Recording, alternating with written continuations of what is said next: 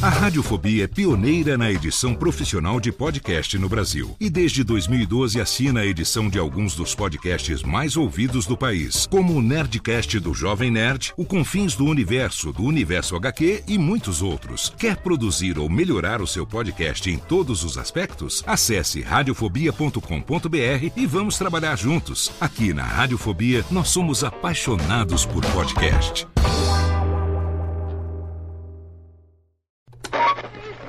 20 horas e 25 Sim, senhoras e senhores, está começando a partir de agora o primeiro Radiofobia. Hoje totalmente fenomenal, um programa especialíssimo apresentando pra você. Radiofobia, senhoras e senhores!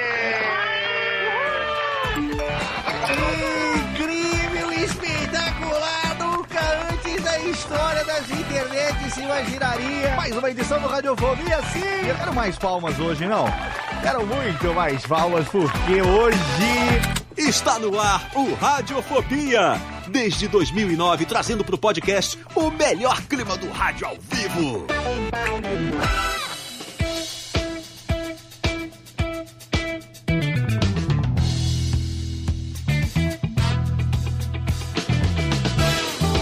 Saudações, ouvinte radiofobético! Eu sou Léo Lopes e tá no ar pela Radiofobia Podcast Network. Mais um episódio do seu podcast totalmente excelente, sim. Mais um episódio do Radiofobia, transmitindo ao vivo pelo canal da Radiofobia Podcast Network no YouTube youtube.com barra radiofobia, estamos aí às vésperas de completar 14 anos no ar e esse programa é uma edição especialíssima que está sendo publicada nesse mês de setembro de 2022 no meio de um financiamento coletivo da mais alta importância, um financiamento coletivo necessário de um livro que vai falar, que está falando, na verdade, está sendo compilado esse livro por autoras femininas, mulheres, para falar sobre feminismos e podcast. Eu posso ter errado em alguma informação aqui, porque daqui a pouco a Aline vai me ajudar a entender se eu estou falando tudo direitinho. Esse é um- uma, uma iniciativa muito legal, porque você sabe, esse mês de setembro também, a gente está celebrando aí 100 anos do rádio no Brasil. E a gente teve um papo muito legal, muita coisa acontecendo, falando sobre o rádio, que é uma mídia, né, que está aí há 100 anos. Quando o rádio começou, as mulheres não podiam nem votar. Né? O direito das mulheres era. é, os direitos né, das mulheres eram. A mulher quase não tinha direito de nada nessa vida. E agora a gente está aí, 100 anos depois do rádio, com o podcast completando 18 anos agora, nesse mês de outubro. A gente vai completar 18 anos da mídia podcast no Brasil. E nesse 18 ano, a gente, para felicidade de todo mundo, nunca teve tanta participação feminina, tanto na produção quanto na audição dos podcasts brasileiros, seja por várias campanhas que têm acontecido aí ao longo dos últimos anos, a hashtag o podcast é delas, a hashtag mulheres podcasters, tem uma outra hashtag também que eu aprendi hoje, que a Aline falou, a hashtag feminismos e podcasts, e a gente tem hoje então uma presença totalmente feminina, eu estou aqui hoje, como diria meu bom e velho pai, bendito ao fruto, porque eu só tenho mulheres ao meu redor e eu tenho literalmente aqui ao meu lado, aqui no estúdio, aqui você pode ver pela câmera, quem está acompanhando aqui no YouTube, pela primeira vez, ela que me conheceu através do podcast e que ouve podcasts diariamente. Você é muito fã de como é que chama lá o podcast da menina que você ouve todo santo dia praticamente? O Não Inviabilize, O Não Inviabilize. da Deia Freitas. Da Deia, exatamente. O Não Inviabilize.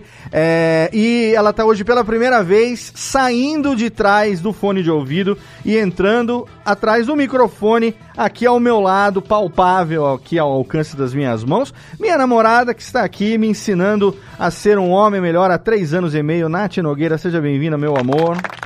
Olá, pessoas! Tudo bom com vocês? É um- uma honra estar aqui, principalmente com essa pauta. Uma pauta que foi fazer parte de verdade da minha vida, sei lá, uns 10 anos atrás só. Então, é muita coisa pra entender e pra bater papo mesmo. Vai ser muito legal. Vai ser muito legal. Você, no nosso relacionamento nesses três anos e meio, falou pra mim que você demorou pra se engajar, né? Nisso. Você demorou pra descobrir como Eu demorei era, né? entender o meu papel de mulher nesta sociedade muito doida. Então, é, vai aos pouquinhos, a fi- a ficha vai caindo, mas pra mim caiu. Que bom. E tamo aí aprendendo todo dia. E me ensinando também, né? Me dando uns puxões de Ah, sim, orelha. faz parte do processo, né? Distribuir a palavra faz parte do processo. Exatamente. Então seja bem-vinda, meu amor. Espero que a experiência seja agradável de participar e que seja a primeira de muitas. Né? E a, a, Nath fala muito bem, trabalha, quando ela tá aqui comigo, ela trabalha aqui na mesinha do outro lado, eu fico só ouvindo as reuniões dela. Pessoa extremamente. O Paulo, Paulo Silveira me perguntou uma vez como é que era namorar uma pessoa muito mais inteligente do que eu. Eu falei que dá um medo danado. Tá ela aqui do meu lado hoje que não me deixa mentir. E tenho também diretamente de Santa Maria da Boca do Monte a mais nova radialista de plantão, menina Jéssica Dalcinho. Olá, bebê. Olá, boa noite, boa noite. Como é que tá sendo lá a experiência do Ineditados? Pois é, gravamos o nosso primeiro programa hoje, no dia 5, né? No dia, da, gravação desse programa. exato. E foi. A recepção foi bem boa, na verdade, ele vai ao vivo, né? E agora a gente tá no aguardo do arquivo para começar a veicular no formato podcast. Perfeito. Foi, eu, eu diria que foi um sucesso, apesar de saber que no futuro eu discor- discordarei disso provavelmente, porque a gente sempre acha que o primeiro foi um- uma tragédia. Mas ó, Mas- eu tive a honra hoje de, na hora do almoço, estava eu e Nath almoçando hoje, falei, vai começar ineditado, sintonizei lá no, no website da Universidade Federal de Santa Maria, tem lá na, na FM, né? Isso, É, Farol, Portal Fa- Farol. Exatamente, e a gente acompanhou ao vivo. Eu vou te falar, você mandou benzaço, dona Jéssica. Muito obrigada. Eu fiquei com vontade de voltar pra faculdade pra poder ter Tá vendo só? um programa de rádio pra ela. Mandou Nossa, benzaço. E se Obrigada precisar de mesmo. algum suporte, algum apoio no que se refere à questão do podcast, conta comigo que né, a gente ajuda aí totalmente na faixa, porque você é da casa.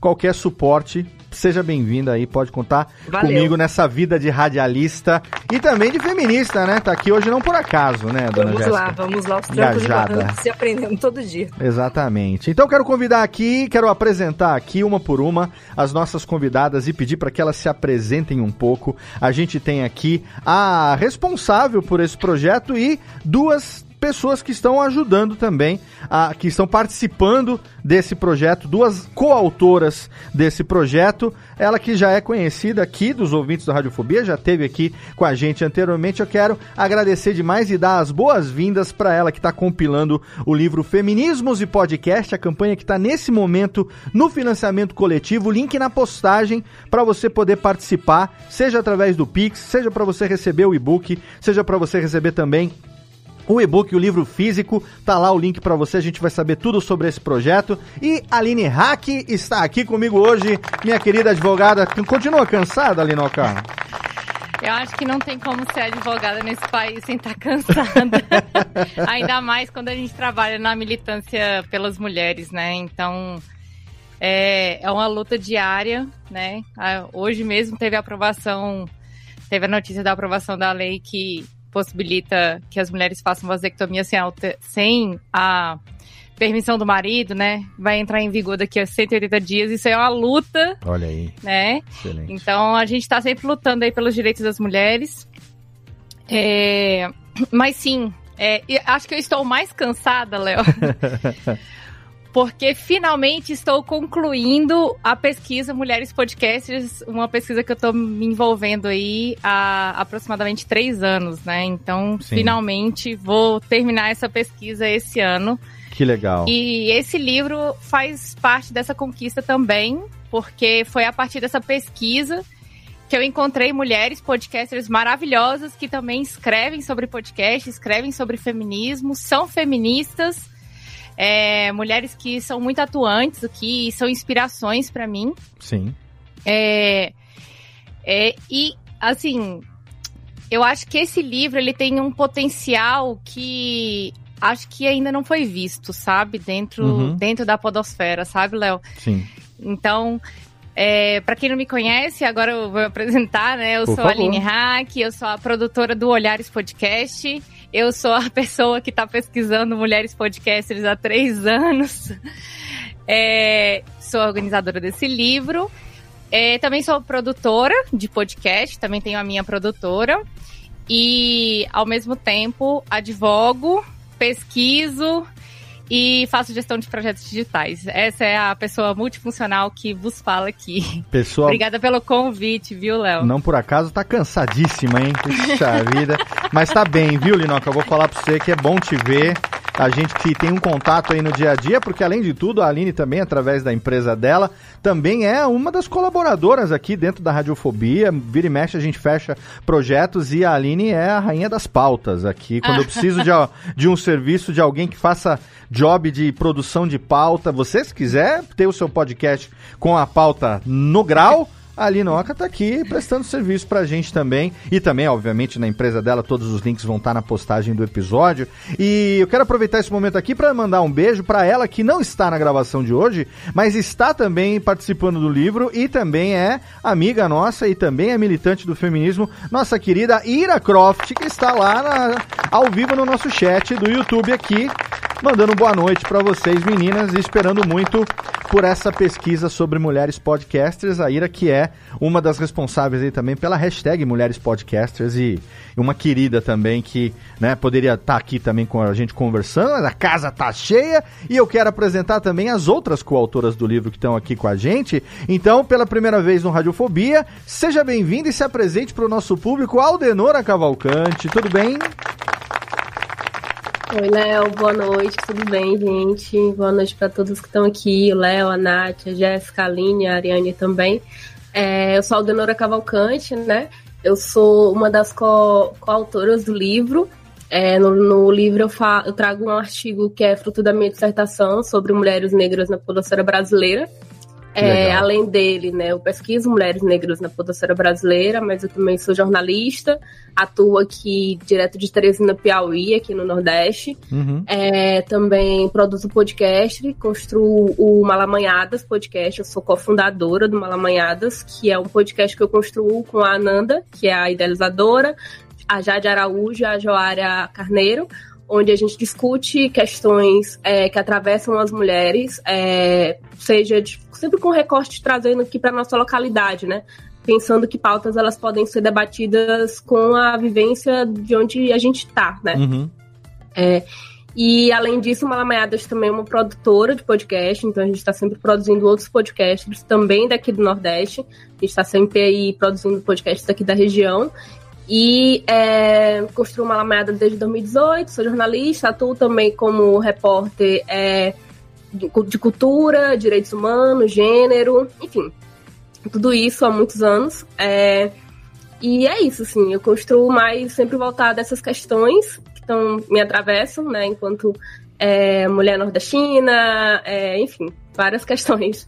E é um prazer estar aqui, é um prazer construir o livro também. E, enfim, fico muito feliz pelo convite. Estamos aqui para é, conversar juntos e trocar aqui. Excelente. Obrigado você por ter aceito o nosso convite. Vamos conversar um pouquinho mais já já sobre o seu trabalho na Podosfera. Esse trabalho tão relevante também, né? Levantando essas questões que com certeza a gente vai contar ali também com isso no seu artigo no livro, né? A gente vai entender um pouquinho melhor sobre isso. Mas eu quero apresentar aqui a nossa terceira e última, mas não menos importante, convidada de hoje. Ela que alguns ouvintes da Radiofobia Podcast Network que estão acompanham os podcasts da casa sabem que ela é a co-apresentadora de um podcast que infelizmente está em hiato temporário, né? Esperamos que não em hiato definitivo, em hiato temporário. Ela que apresenta junto com o nosso amigo Jeff Paiva o Backhand na paralela, jornalista, minha querida amiga Ariane Ferreira, direto de Lisboa, quatro horas de fuso participando com a gente aqui desse programa. Acabou de chegar da Espanha. Obrigado pelo esforço, Ari. Seja bem-vinda pela primeira vez no Radiofobia, né? Não, segunda vez. Pela segunda, é. A primeira foi no projeto é do Backhand, com certeza, sim. Exato, exato. Boa noite, Seja gente. Boa noite, meninas. Boa noite, Léo. Boa noite para quem tá ouvindo a gente. Ou se você tá ouvindo a gente só em áudio, boa tarde, bom dia, não sei que hora você está ouvindo. Espero que a gente faça uma boa companhia para você no seu trajeto para algum lugar ou limpando a casa, né? Eu sempre falo que o pessoal gosta de ouvir podcast limpando a casa. Acho que todo mundo tem essa, todo mundo que ouve podcast ouve podcast limpando a casa. Como o Jeff falou, eu sou jornalista, eu atuo ultimamente só com jornalismo esportivo, mas sou jornalista de cultura também.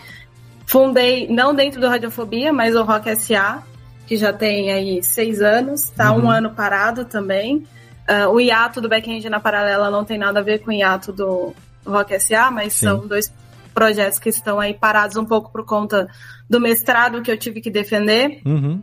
Eu pesquisei linguagens uh, tecnológicas para jornalismo e dentro disso a gente desenvolveu uma parte da pesquisa a respeito dessas linguagens para audiências e aí dentro disso eu consegui trazer um artigo que é um pouco Pode, pode soar um pouco estranho para um projeto que fala de feminismos, porque o meu artigo é voltado para a audiência masculina, é uma pesquisa sobre a audiência masculina, então, que é a audiência com a qual eu falo. O Léo sabe bem como é que são os números back-end na paralela. Uhum. Enfim, a minha audiência ela é majoritariamente masculina e eu fui tentar entender por que, que esses homens ouvem a gente às vezes e por que, que eles dão ouvido para a gente, mas no dia a dia eles não conseguem compreender por que, que a gente precisa ter as nossas lutas e correr atrás de direitos que teoricamente são óbvios, mas a gente ainda não os tem. Sim. Ou vai tendo, como a Aline comentou. Então, o, a minha proposta dentro do livro é essa, é essa discussão. É uma discussão que eu proponho muito dentro dos podcasts que eu apresento. A gente brinca muito, Jeff e eu, que é, o, a ideia é nunca acabar com o podcast, porque o back-end na paralela a gente pretende voltar, uhum. exatamente porque a gente tem sempre tinha como feedback dos ouvintes que eles tiveram interesse por esportes femininos, no caso nosso, no back-end na paralela a gente fala sobre tênis, por conta de como a gente estava falando da, dessas grandes atletas, né? A gente teve a aposentadoria da Serena Williams esses dias.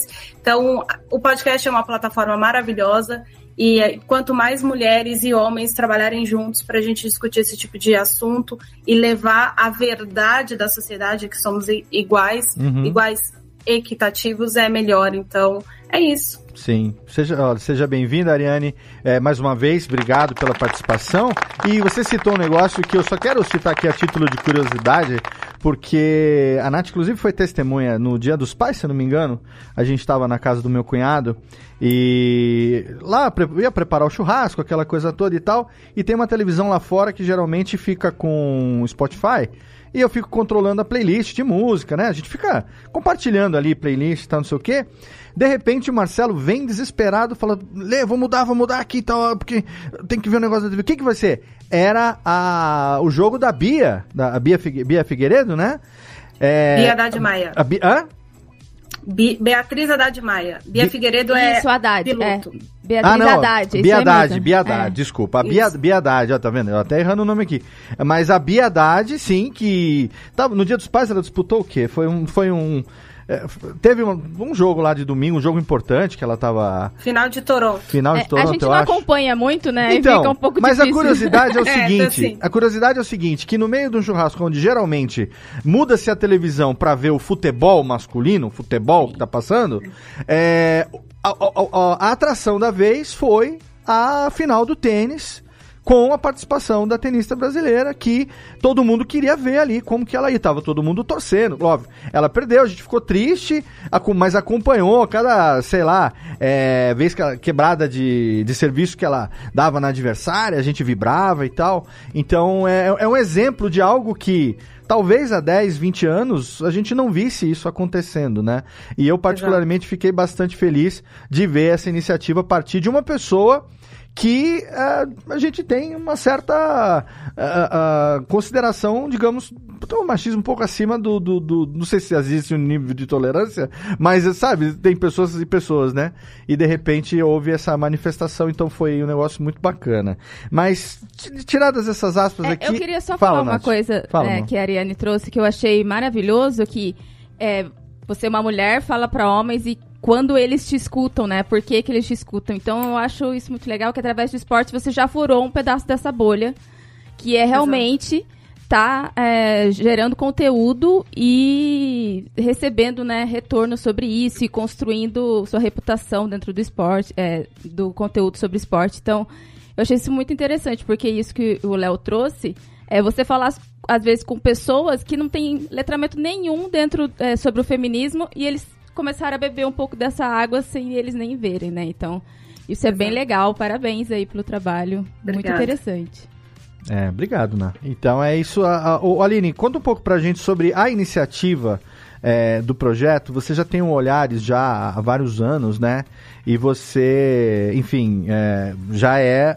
exerce né, o feminismo mili- militante, posso dizer assim, né? Você é realmente ativa nessa questão e, e tenta trazer o máximo possível isso para que o maior número possível de pessoas reflita a respeito disso, né? Da importância da inserção das mulheres em, em todos os meios e principalmente no podcast.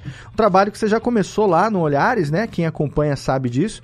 É, da onde veio a iniciativa do livro? Se veio dessa pesquisa que você está desenvolvendo há três anos e ah, se, ou se rolou em paralelo, né? Se teve um objetivo, porque de repente, por exemplo, ah, por exemplo, eu não não estava sabendo. Mês passado, pá, toma um crowdfunding aí pra vocês. E, porra, vamos correr então, porque, né, crowdfunding é aquela coisa. Quando é tudo ou nada, tem que fazer acontecer o mais rápido possível. Inclusive, a Ana, no mesmo dia que eu mandei, ela foi lá já. Falou, o que, que é feminismo? Tô dentro. Pá, vou lá, tá, não sei o quê. Já tá boiado, viu? É, quando eu só falei pra ela, daqui a Oh. pouco ela vira pra mim, já tá ali o ticlinzinho, já, já tá garantido sua cópia digital, pelo menos. É, e assim, eu sei que da sua seriedade, a gente trabalha junto e, e- e convive já há um certo tempo. É, eu sei da, da seriedade com que você toca os seus projetos, é, enfim, em todos os aspectos. Da onde que veio isso e, e- e se foi um negócio rápido é, a, a ponto do crowdfunding chegar ou se chegou a ter uma outra é, possibilidade e aí por algum motivo não rolou e aí vamos de crowdfunding. Conta um pouco da construção desse projeto do Feminismos e Podcast, como que nasceu? Eita, que história longa, né? Eu acho que se a gente pegar aí. Ariane, Ariane e Aldenor acho que estão mais ou menos engajadas na pesquisa de podcast. hum, Acho que na, na- no mesmo tempo que eu, né? Eu- assim, eu faço olhares desde 2017, né? É, eu, sou, eu, eu sou engajada com o feminismo desde 2013, é, dentro, inicialmente da área jurídica, depois é, veio a área acadêmica, né? Eu- o Olhares Podcast, ele meio que transversalizou tudo isso, né? E e eu, desde, desde que eu falei assim, ah, eu vou tentar um mestrado, vou, vou estudar é, podcast. Eu já sabia que eu queria falar sobre feminismo e podcast. Já, já era a ideia que eu queria, né? É, eu hoje eu estou terminando, concluindo o mestrado na área de direitos humanos em, na Universidade Federal de Goiás. É, e uma, uma frustração, né? Na verdade, um desafio que eu, que eu enfrentei durante toda essa minha carreira como pesquisadora aí é que o podcast, igual você falou, né? O podcast aqui tá com 18 anos, mas não, não tem muita coisa escrita sobre podcast Uhum. né? Não, a gente, o que, que aconteceu? É, a gente ia se esbarrando no meio da, da podosfera e no meio dos grupos, e aí, de repente, alguém ficava sabendo que uma ou outra pessoa estava pesquisando podcast também. Certo. E foi numa dessas que os o meu caminho se cruzou com o caminho da Ariane, por exemplo, porque a gente faz podcasts muito diferentes. Da Aldenor, a gente se, a gente se encontrou primeiro no feminismo e depois a gente é, acabou comentando que a gente estava pesquisando mais ou menos é, a, a mesma coisa, né? O podcast, na verdade, era um dos objetos da nossa pesquisa. Uhum. É, o que que acontece? É, Ariane e Aldenor, elas estão, elas, a a Aldenor já terminou o mestrado, a Ariane está terminando, eu acho, né, Ariane? E Terminei eu- já, graças a Deus. terminou. Aê, muito bom. Parabéns. E aí, é, eu fui encontrando outras pessoas dentro da área da comunicação que estavam pes- é, pesquisando podcast e que estavam sofrendo as mesmas aflições que eu. Ah, eu não encontro muita fonte bibliográfica de podcast.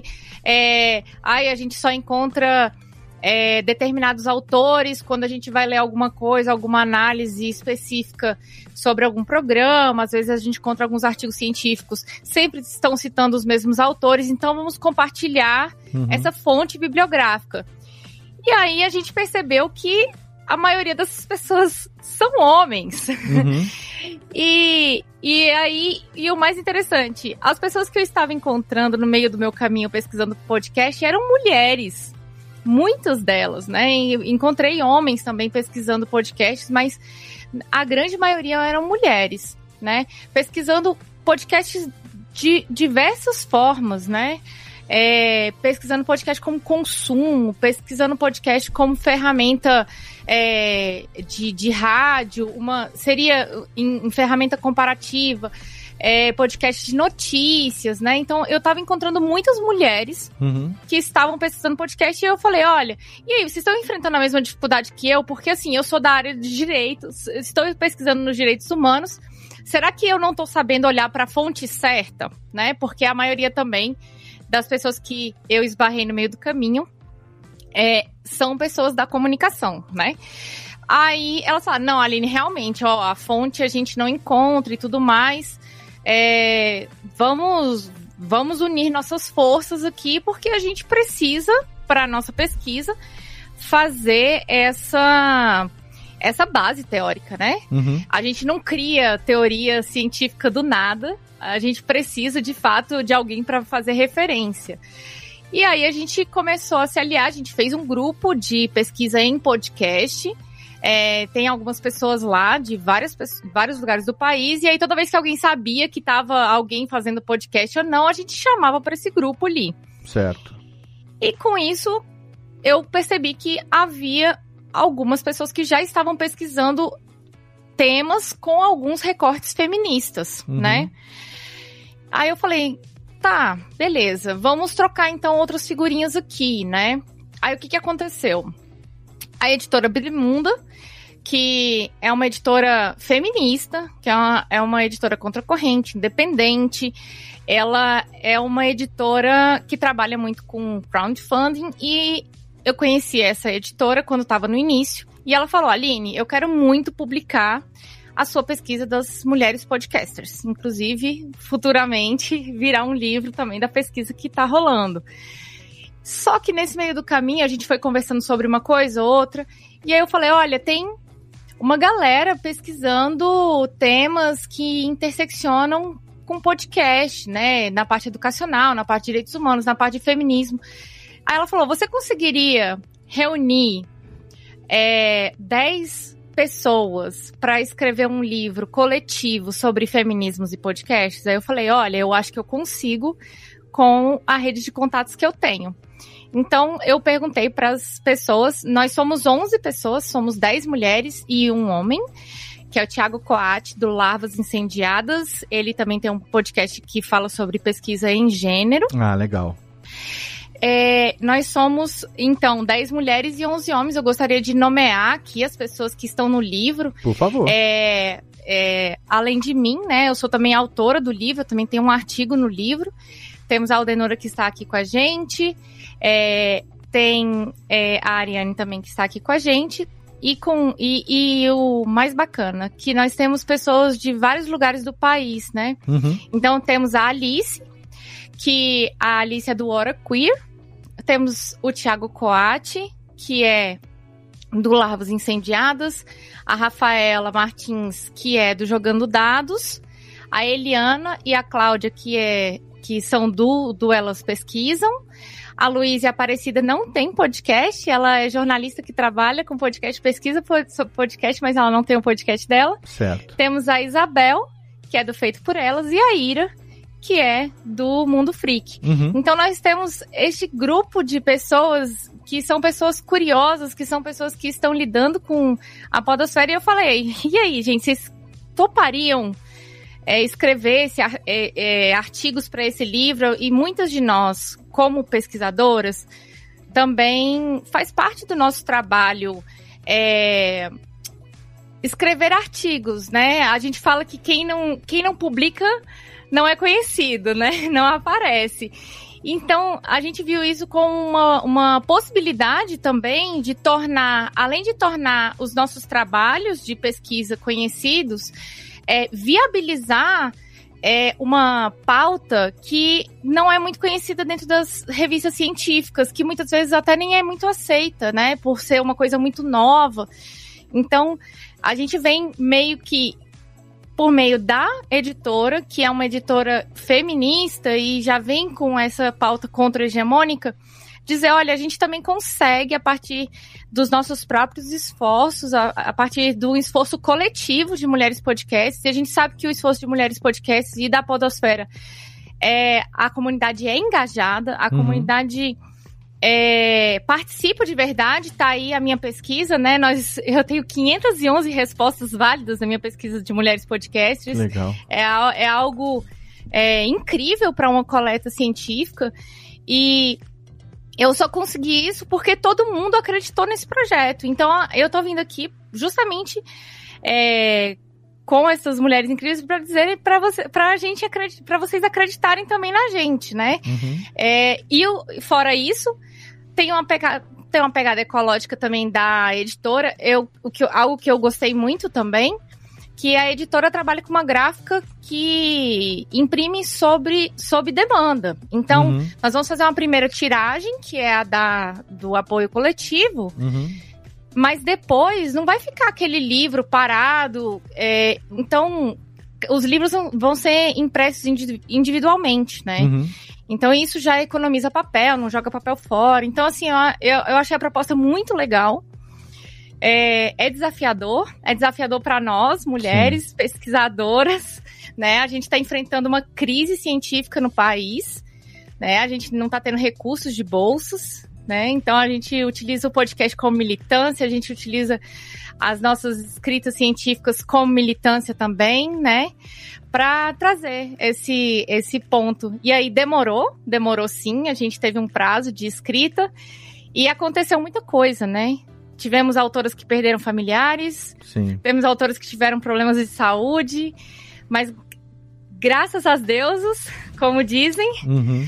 o projeto tá aí, no meio de uma campanha eleitoral, então mais Sim. desafio aqui pra gente. Exato. Mas a gente acredita que com a comunidade engajando junto com a gente, a gente vai tirar esse projeto do, das ideias e vai colocar ele no papel, numa gramatura bem linda, com a capa mais maravilhosa ainda.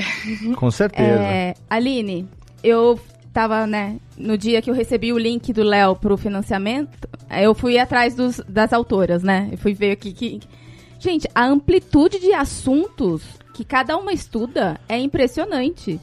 E, e, isso me deixou com o coração quentinho, porque uma das coisas que eu sinto falta é a questão da gente estar em todos os espaços, né? Então, a gente precisa estar tá e precisa estar tá aparecendo e construindo conteúdo. Então, nossa, esse livro vai ser tipo uma potência e uma facilitação para as pessoas conseguirem consumir tanto conteúdo feminista sobre tantos assuntos, né? Então, deve ter sido muito interessante compilar tudo isso também, né? Porque, nossa, esse trabalho de pauta aí.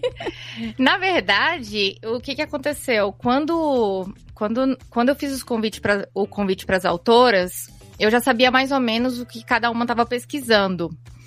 Então, a gente meio que só alinhou o que, que elas gostariam de trazer para o livro, né? Então, a pesquisa é muito mais ampla do que um artigo científico, né? Então, é, algumas têm anos, né? Algumas estão no doutorado, algumas fizeram do, do seu trabalho a pesquisa.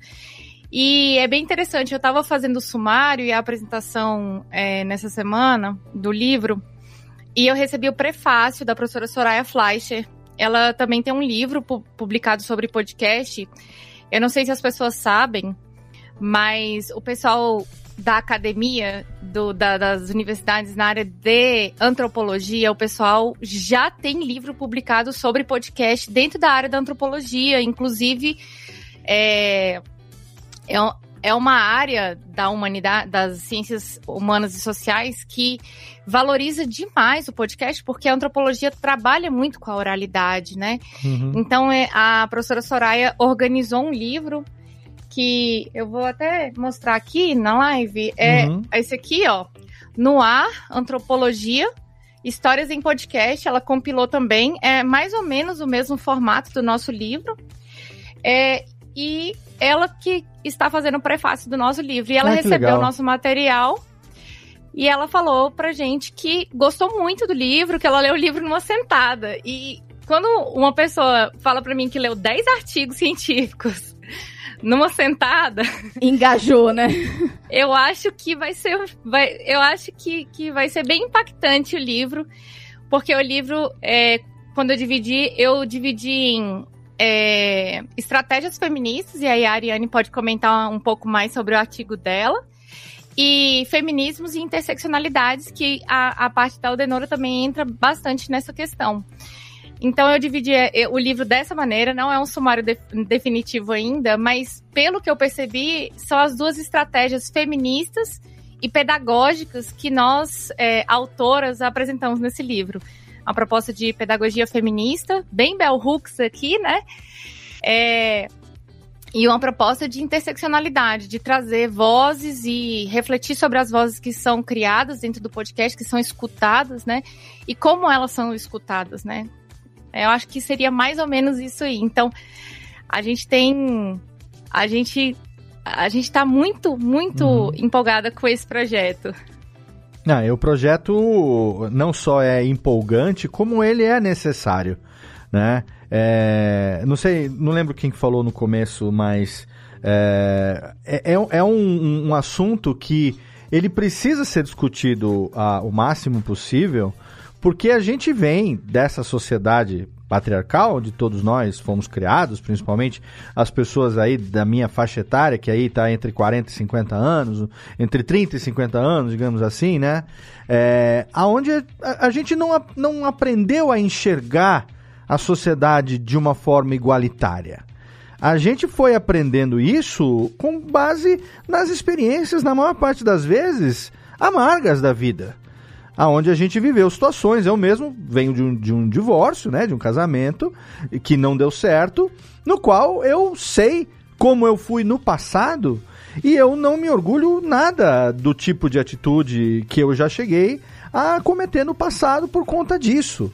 Né? Então, quando eu falo aqui que a Nath, que está aqui do meu lado, que é minha companheira há três anos e meio, está me ensinando a ser uma pessoa, um ser humano melhor, é porque eu tenho encontrado uma pessoa que tem esses valores e que milita isso no dia a dia também, e que ela mesma falou que tardiamente, né, até para uma para mulher também é difícil né? Porque muitas vezes ela foi colocada numa situação, foi criada numa situação machista e é, não lembro quem foi que falou, se foi você mesmo, Aline, num programa que a gente teve aqui do Técnica, que a gente falou da campanha. Você falou, tem muita mulher machista nesse mundo que quando você vai ver as atitudes né, são totalmente machistas e contra as próprias mulheres, né? Então o fato de eu ter tido essa oportunidade, estou aprendendo, é algo que eu sei a importância que isso tem, principalmente para os homens poderem entender, não principalmente para os homens, mas para que a gente também consiga aprender, entender a diversidade de pensamento essa pluralidade da participação feminina na sociedade como um todo e saber, assim, a gente nunca vai ter, vou ter lugar de fala para levantar essa bandeira. Mas o que, que eu posso fazer? Eu posso é, acreditar que é possível que, essa, que a sociedade melhore, que as mulheres tenham mais espaço, que elas tenham mais direito, que elas tenham mais oportunidades e aprender o que, que eu posso fazer para proporcionar isso para vocês. Entende? Então é uma coisa que hoje eu falei, ah, o meu objetivo, até pensei, falei, eu acho que eu não vou nem apresentar o programa, eu vou pedir pra Jéssica tocar o programa pra mim e vocês conversam entre si. Falei, mas não seria justo? Até porque eu também quero ouvir aquilo que vocês têm para trazer, né? Ouvir a, a, os porquês desse livro e, e levantar a necessidade desse financiamento acontecer. E eu também quero ajudar naquilo que tiver ao meu alcance. Então, eu falei, não, eu vou manter a minha posição de host, de apresentador, e vou não vou me tirar essa oportunidade de aprendizado que esse papo vai trazer. Então, antes de continuar aqui, eu quero já deixar, nós vamos falar várias vezes, mas eu quero deixar já também aqui o link benfeitoria.com barra projeto barra feminismos e podcasts com S no final, tá? Feminismo, feminismos e podcasts, ambos no plural. Feminismos e podcasts. Se você está ouvindo aqui agora pelo YouTube, não perde tempo, vai lá, porque nesse momento da gravação desse programa aqui, 5 de setembro, gente, tem por enquanto só 76 apoiadores de um projeto desse tamanho, dessa importância. 36% da primeira meta, que é uma meta de 15 mil reais, faltando 39 dias para acabar. Mas a meta, na verdade, é 30 mil. A segunda meta ali, que é a meta a ser batida, para poder garantir ali aquela sobrinha para continuar tocando os projetos. E assim, ó, primeira faixa de participação de apoio, quinzão, gente. Num, uma cerveja long, 600ml custa mais do que 15 reais hoje em dia. Pelo amor de Deus, né? 30 reais, Feminismos, o, o e-book, Feminismo Podcast em e-book, para você poder participar. Depois, é, lógico que o e-book é entregue para você, então não tem frete. 60 mais frete, o livro. 90, o livro e o, e-book, né, o exemplar digital e o exemplar impresso, e 120 Feminismos e Podcasts, o livro vezes 2. Então você vai ter o livro, vai ter o e-book e vai ter mais um exemplar também para você poder presentear quem você quiser. Tudo isso, gente, parcelado em até seis vezes? Ah, pelo amor, né? Então é para participar mesmo e para garantir essa literatura, pelo menos o e-book, pelo menos o e-book, para você poder ter acesso ao conteúdo que, que isso vai trazer para você. É, Jéssica, eu queria é, perguntar para você, você como educadora, né? E agora, você já é comunicadora há mais tempo do que. Não é agora que você é comunicadora, mas você, você como é, educadora, né? Como uma pessoa que trabalha né, com, com alunos nesse ambiente acadêmico e tal, é, o que, que você traz de, de visão e de, e de sensação sua com relação à importância desse projeto? É, eu percebo que o podcast ele é uma mídia inclusiva justamente porque basta que os interessados daquele nicho queiram se mobilizar para produzir um programa, eles já podem dar esse passo. Então, basta que as pessoas uh, procurem os seus iguais e com isso se, se reenforcem, né? O processo se retroalimenta. Uhum. Aí, um, né, aquela coisa, uma pessoa vai oferecendo para outra, vai mostrando e, e o grupo se fortalece. É, dentro da academia, de forma geral, eu percebo que a questão geracional é muito forte. Essa mudança eu percebo acontecer com, com bastante frequência, porque os alunos hoje, quando entram na faixa ali dos 18 anos, eles já são de uma geração que é, você sabe, né, Léo? Quem uhum. cresceu nos anos 80 e 90 Sim. precisou. É, são, são situações que às vezes a gente deglute em psicólogo até hoje. Porque você via com naturalidade situações que nunca deveriam ter sido naturalizadas. Eu penso que, é, principalmente ali naquele momento, abertura política, né? Tipo assim, acabou a, a ditadura. Vamos liberar geral, porque agora pode. Então, faltou a mesura para outro lado né? Uhum. E agora, e, e, esse freio foi sendo retomado. Eu acho que a gente consegue hoje resultados, é, diálogos muito importantes dentro da universidade, com movimentos não só feministas, mas por todas as diversidades LGBTQIA+, é, todos os tons de pele, pretos, pardos, inclusão de tudo que é forma, e eu vejo, embora exista resistência, porque sempre tem, e às vezes a gente se indigna um pouco, se apavora, como num espaço de universidade, uhum. que é, se você não vai discutir esses temas aí, vai discutir onde? Sim. Né? Ainda acontece isso, mas é, são situações cada vez mais raras, ainda bem. Que então, na né, diversidade, não só do feminismo, mas de todos, para todos os, os, todas as diversidades, é, cada vez eu percebo na minha experiência, no meu dia a dia, uhum. eu percebo crescente, ainda bem. Que bom, que bom. É, o podcast é um meio que é, começou muito mais com participação masculina. E, né, Aline, você sabe, o meio foi um meio predominantemente, ainda é um meio predominantemente masculino em termos de, da quantidade né, de, de, de pessoas produzindo. Mas campanhas como a hashtag o podcast é delas, inclusive mandar aqui um beijão para a Domênica, que está aqui no chat também da nossa gravação ao vivo. A Domênica que fala que esse projeto tem muita força, que ela está muito orgulhosa de todas vocês e está ansiosa pelo livro. Fica aqui também, cadê, Técnica? Manda aí um beijão para Domênica Mendes lá do projeto hashtag o podcast é delas, que encerrou aí a campanha 2022 2022 com bastante sucesso e é também uma ativista na participação das mulheres no podcast. É, a gente sabe que graças a campanhas como essa, como a hashtag Mulheres Podcasters, você mesma, Aline, a partir do momento que você é, começou a produzir o Olhares, você também começou a usar as redes sociais de maneira ativa, né, inteligente, para poder compartilhar esse conteúdo. É, do, de, daquele momento lá que, que vocês perceberam é, ou que pelo menos começou-se a fazer algo no sentido de mudar essa realidade. até agora, o que, que você enxerga de evolução nesse sentido? Em, no, com relação à participação feminina, seja como produtora, seja como, como ouvinte de podcast? Olha, Léo, eu tenho uma visão otimista e pessimista. Hum. É, eu tenho uma visão otimista de antes da pandemia, eu tenho uma visão pessimista pós-pandemia e tenho uma visão otimista no geral. Certo. É, antes da pandemia, a gente estava. A gente finalmente viveu o ano do podcast. Uhum. Para quem faz podcast há muito tempo, essa é a, é a melhor. É, essa é a frase mais dita de todos os tempos, né? Sim. É, esse é o ano do podcast e finalmente o ano do podcast chegou. É, só que junto com o ano do podcast, não muito pouco, assim, na verdade, não muito tempo depois chegou a pandemia, né? Uhum.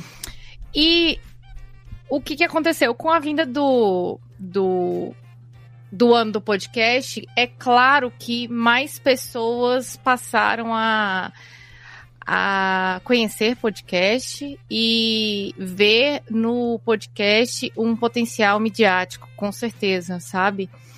É algo que eu percebo, né, principalmente porque a minha pesquisa é sobre mulheres podcasters, é, na verdade, no livro, a minha pesquisa é sobre o Olhares né? A minha pesquisa sobre o Mulheres Podcasts é a pesquisa que ainda vai sair. Mas no livro tem pesquisa sobre Mulheres Podcasts que é da Alice. Uhum.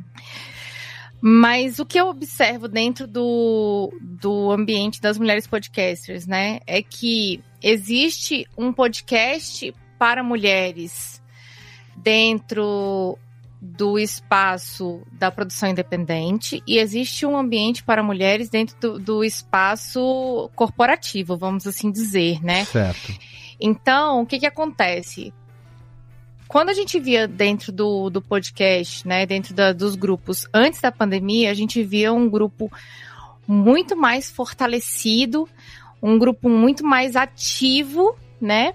Só que, infelizmente, nós mulheres, e aí eu falo nós mulheres como um todo, nós mulheres fomos soterradas pela pandemia. Uhum. Né, pelas, é, pelas tarefas designadas às mulheres, né, ao longo das histórias. Então, foram as mulheres que cuidaram das pessoas doentes, foram as mulheres que, é, que, que são a maioria nos hospitais, né. A gente está vendo aqui um retrocesso dessa semana também do piso salarial da enfermagem. 85% da categoria da enfermagem é composta por mulheres, né? Uhum.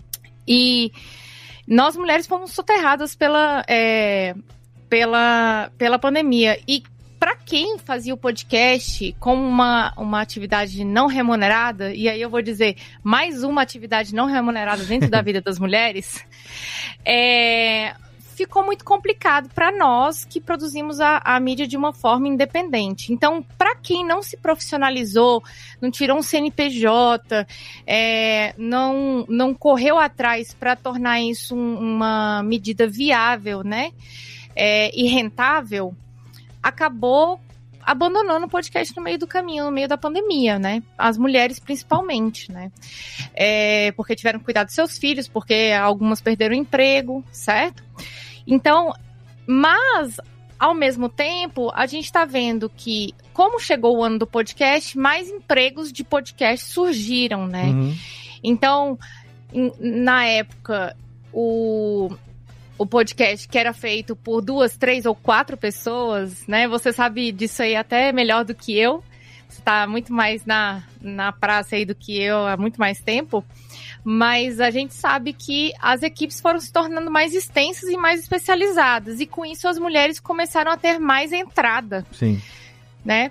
Isso é um ponto. O outro ponto é o crescimento de ouvintes mulheres, né? Você falou que mais mulheres começaram a escutar podcast. E isso veio por conta da pandemia. Uhum. Agora, uma coisa que é certa é que mulheres procuram mulheres para ouvir. Sim. Isso é algo que nós já percebemos.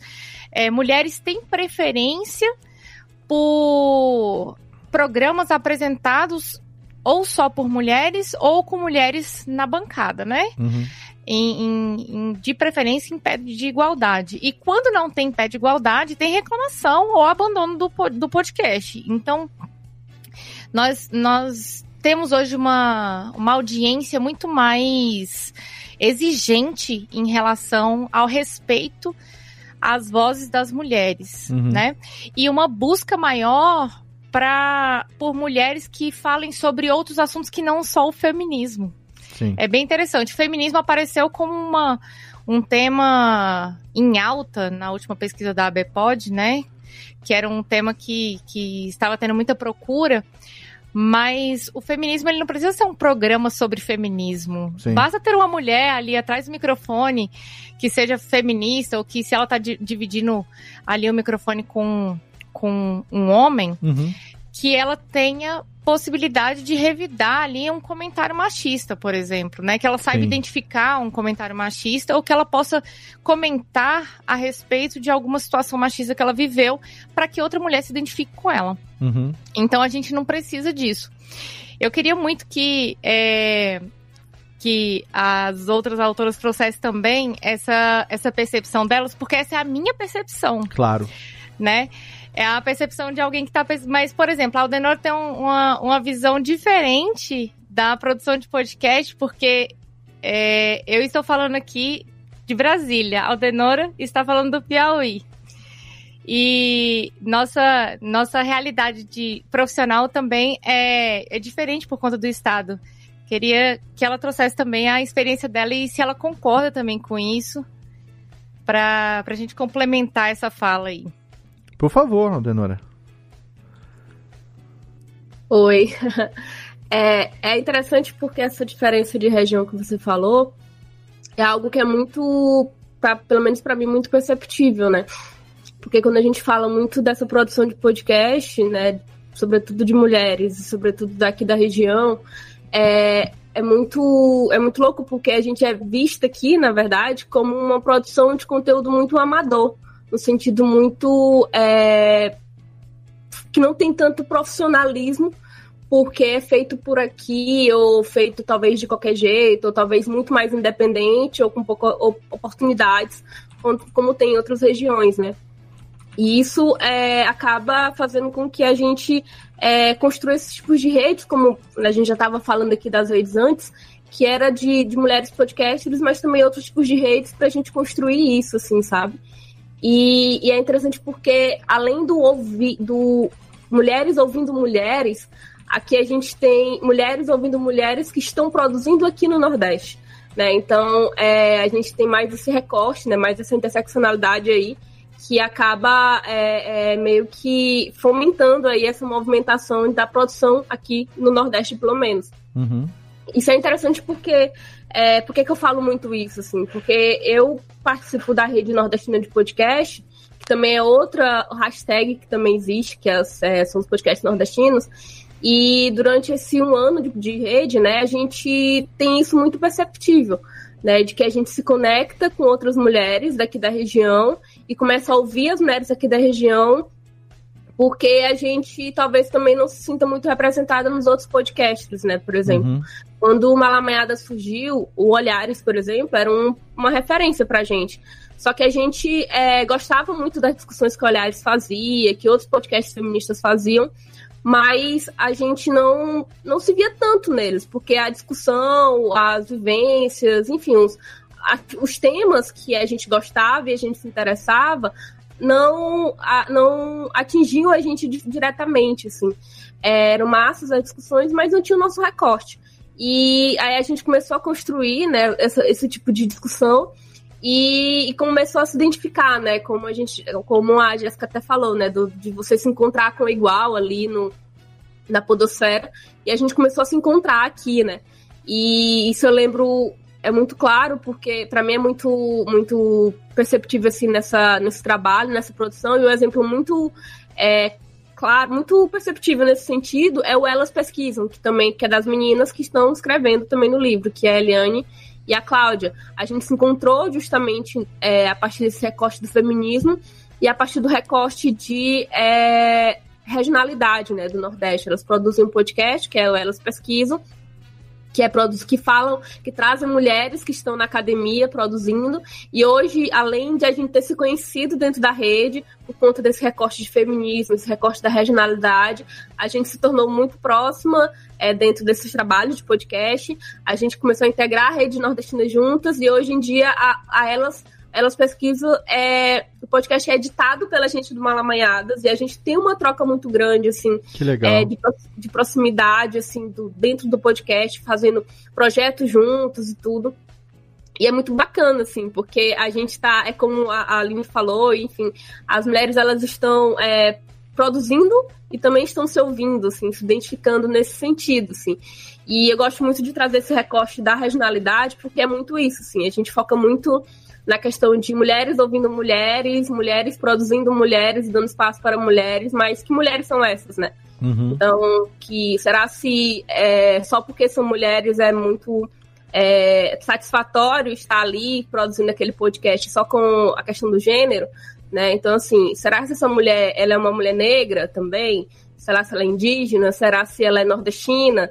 Sabe? Então, assim, é sempre bom a gente pautar isso, assim Uhum.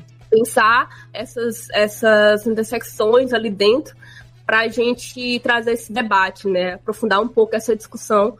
E, enfim, são vários temas que a gente vai misturando e que eu gosto sempre de trazer, porque é, é sempre bom a gente pensar, né? Nessa, em, tudo, em tudo isso que se mistura, todos esses recortes de mulheres e diversidades de mulheres que a gente está falando dentro da podosfera, né? Que já é um ambiente majoritariamente masculino, mas que só o aumento de ouvintes mulheres ou só o aumento de produtoras mulheres não é, é ainda né, o que está sendo positivo, assim, sabe? Sim.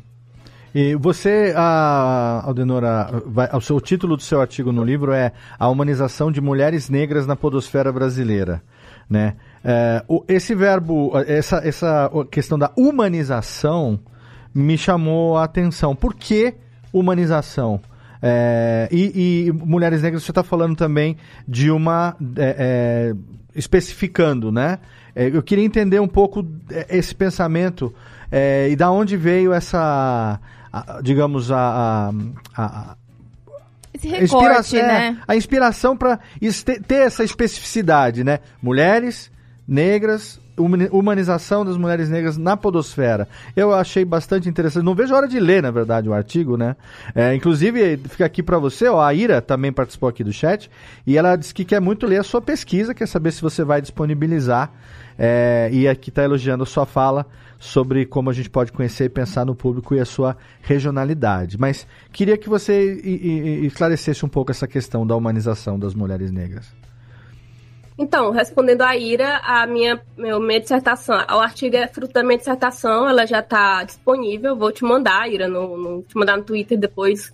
A gente É, pode colocar no link do episódio? Você manda para eu botar na postagem? Pode, eu vou te mandar daqui a Show, pouco. perfeito, É, obrigado. Então, assim, para produzir, né, falar da questão das mulheres negras na podosfera vem muito de uma de um incômodo e de uma necessidade, assim. Uhum. Quando eu estava fazendo meu, meu mestrado, eu é, queria muito trabalhar com mídia independente, que é algo que eu gosto bastante, e eu queria algo que me aproximasse, sabe? É, eu gosto muito de você estar pesquisando algo que você já atua. E como eu já estava no Malamanhadas, eu queria mesmo é, fazer. Voltei meus olhares para o podcast, porque é algo que eu já estava ali trabalhando, ali, tendo essa experiência. Uhum. E como eu estava numa no, no momento da minha vida que eu queria ler mais sobre feminismo negro e ler algumas autoras que eu gostava e que eu queria me aprofundar muito, partiu muito dessa mistura, dessa vontade de aprender mais, de ter contato com essa, essa vertente e de me aprofundar mais em, em podcasts que eu também já me identificava, né? No, na dissertação e no, no artigo, eu, eu trabalho dois, dois podcasts que também tem a questão da regionalidade que eu falo. Eu trabalho um podcast de mulheres negras do Rio de Janeiro e um podcast do, de mulheres negras do Ceará. Uhum. E, é, e foi muito mais disso, assim, né? Tentar entender é, como que essas mulheres negras elas produzem. E a questão da humanização, ela vem da, da própria representação da mulher negra na mídia, né? Que a Uhum. gente sabe que as mulheres negras elas são subalternas, sub é, alternizadas no, no- na mídia, são hipersexualizadas, enfim, tem todo aquele estereótipo, tanto na, na mídia enquanto jornal mesmo, como na mídia é, novelas, enfim, né, na, Uhum. no entretenimento. Certo. Então, eu parto muito dessa minha vontade mesmo de ter, é, de pensar sobre isso e tentar entender como que o podcast, ele muda, ele acaba sendo um espaço de que essas mulheres negras elas meio que é, utilizam aquele espaço para serem é, para se humanizar, né? Para trazer a questão do empoderamento, para trazer a questão de, de da voz, né? De eu sou protagonista da minha narrativa, estou ali contando minhas vivências e sendo é, um sujeito é, protagonista daquilo. Então a humanização ela vem muito disso, assim, sabe? E quando eu trago a humanização, é algo que as próprias mulheres que fazem os podcasts que eu entrevistei, elas destacam, né? Que o podcast elas, ele é, acabou sendo esse espaço em que a, as questões as vivências delas elas são humanizadas, ou seja, elas não são colocadas é, diferente da mídia tradicional que colocam elas em estereótipos e muitas vezes elas não são protagonistas, uhum. no podcast elas são protagonistas, porque elas estão lhe contando vivências, né, no caso dos podcasts que eu que eu analiso, eles é, um é sobre são duas mulheres conversando sobre diversas temáticas que atravessam a vida delas e o outro podcast trazem questões é, que tem a questão da raça que também atravessam ela e outras pessoas também, outras mulheres negras. Então a humanização ela traz isso, assim, é como se essas mulheres, elas, é, que é uma coisa que eu percebi durante a pesquisa, elas viam o espaço do podcast como um espaço que é, tem essa possibilidade de elas serem protagonistas, né? E estarem ali sendo humanizadas, né? Não sendo uhum. estereotipadas. Ah, entendi. No caso, né? Perfeito. Então, é muito mais disso, assim. E no artigo do, do... A dissertação é um pouco mais ampla, né? Mas no artigo em específico, eu trabalho alguns conceitos, é, na verdade, um conceito específico, que é o conceito de autodefinição, que é um conceito dentro do feminismo negro, que é da, da Patrícia Hill Collins, e uhum. eu trago como que esse conceito ele é aplicado em alguns episódios do podcast, do podcast Afetos, que é um podcast que eu analiso. Maravilhoso então, podcast, fica a recomendação. Sim, e aí é isso, assim, eu trago, eu trabalho muito a questão de conceitos do feminismo negro, aplicados a esses, a esses podcasts, assim. Uhum. E só para fechar um pouco, que é importante a gente pensar, porque quando a gente vai é, pesquisar podcast, né, para fazer levantamento bibliográfico, a gente sempre. Agora está mudando, mas assim, na minha época que eu fiz o mestrado, em 2000, comecei a pesquisar em 2019, a maioria dos artigos, dissertações, enfim, trabalhos acadêmicos, sempre trabalhavam um podcast com uma parte técnica, uhum. né, uma, uma, algo tecnológico, Sim. algo que é, teve uma, uma quebra ali, uma novidade, né? Uma, uma invenção, tô tentando procurar achar a palavra, mas basicamente uma, uma nova invenção tecnológica, né? Sim. E existiam, são pouco, tinham poucos artigos e poucas dissertações e trabalhos que iam além, sabe? E analisavam uhum. conteúdo, analisavam discursos, analisavam como que é, a, a podosfera está se movimentando, né? E isso me incomodava bastante, né? Inclusive, dentro da minha pesquisa sobre podcasts negros, uhum. eu só consegui encontrar podcasts, dissertações grandes, assim, trabalhos mais aprofundados, é, internacionais, né? Então, assim, é, a gente... É, tem, eu, eu, tentei, né, buscar muito para a gente conseguir fazer esse trabalho, assim, sabe? Sim. E hoje em dia, ainda bem que tem outras pesquisas, eu conheço muitas pessoas que estão produzindo é, trabalhos acadêmicos que saem desse viés da, do podcast como uma nova tecnologia, que, enfim, a gente está aí com o podcast há muitos anos, não, uhum.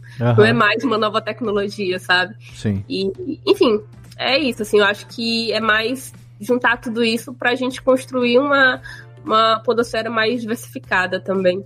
Perfeito, é excelente. E eu acho que parte disso se deve ao fato de que, assim, se a gente for comparar com rádio e televisão, o podcast se popularizou está se popularizando com uma velocidade muito maior.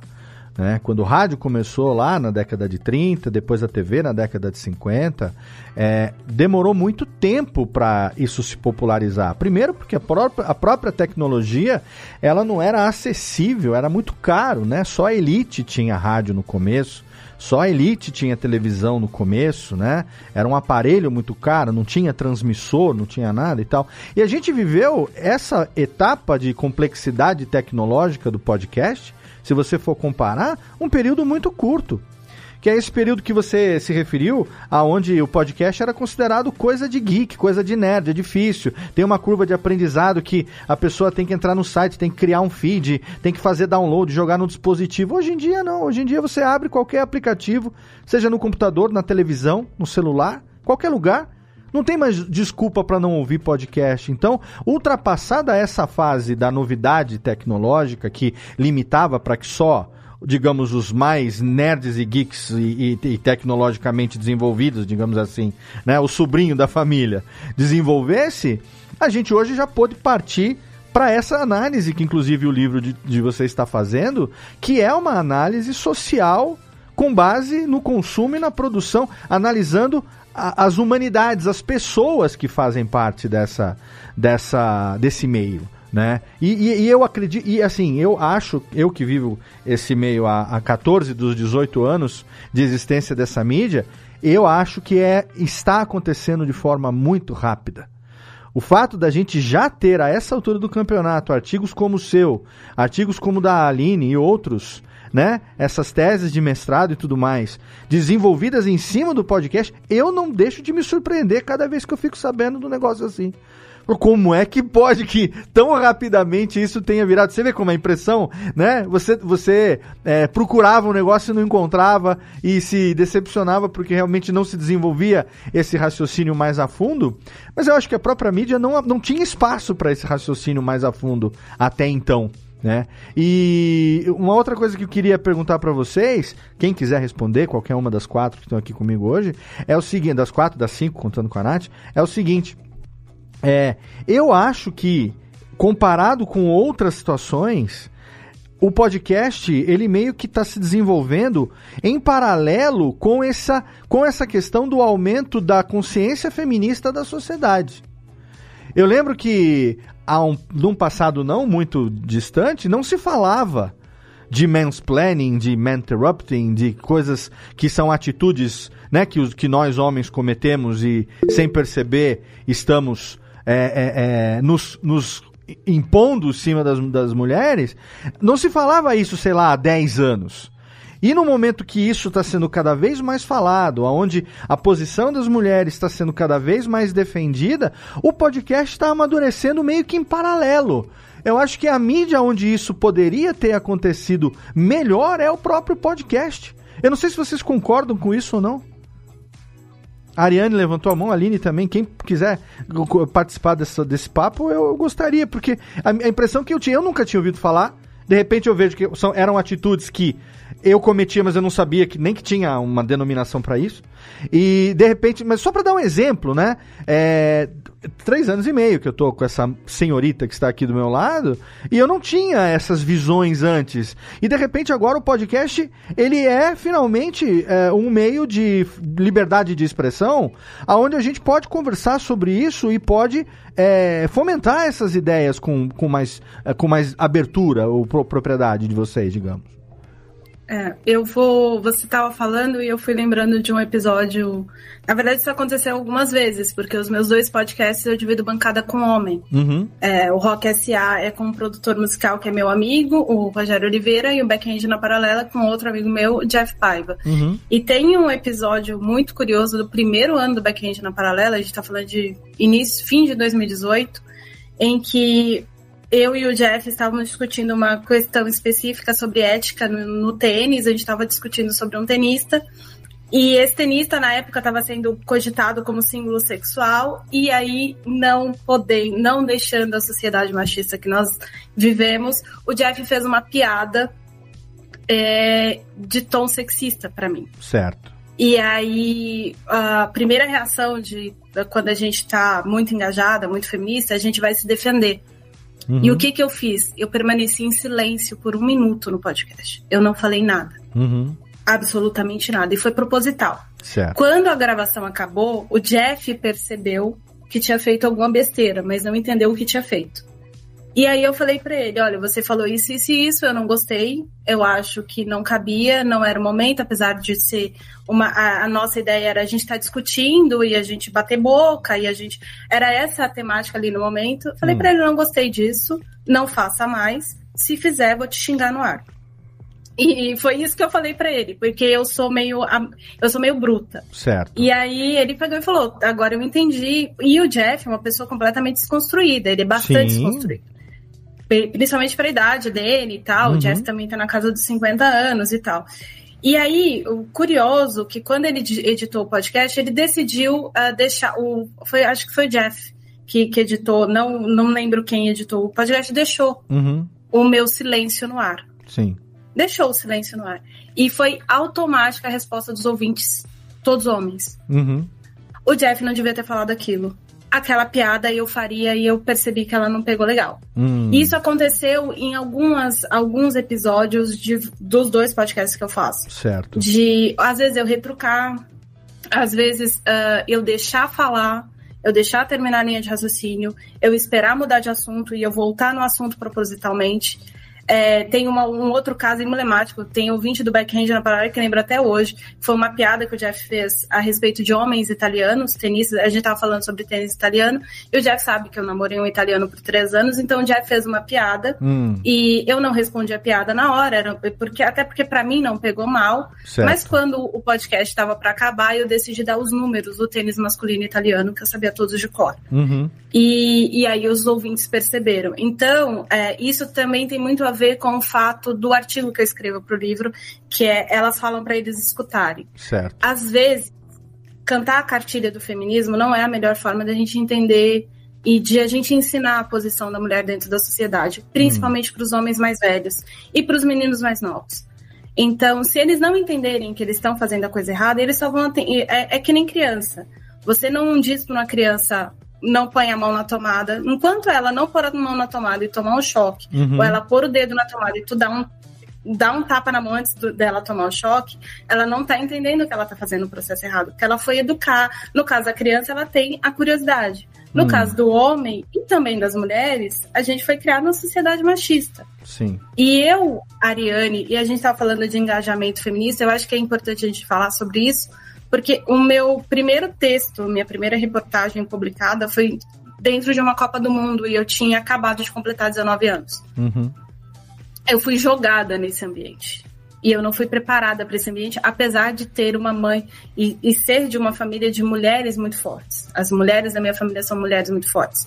Mas ninguém me preparou para o mundo em que eu ia chegar numa coletiva de imprensa e a gente ia ter 40 jornalistas e eu ser a única mulher. Uhum.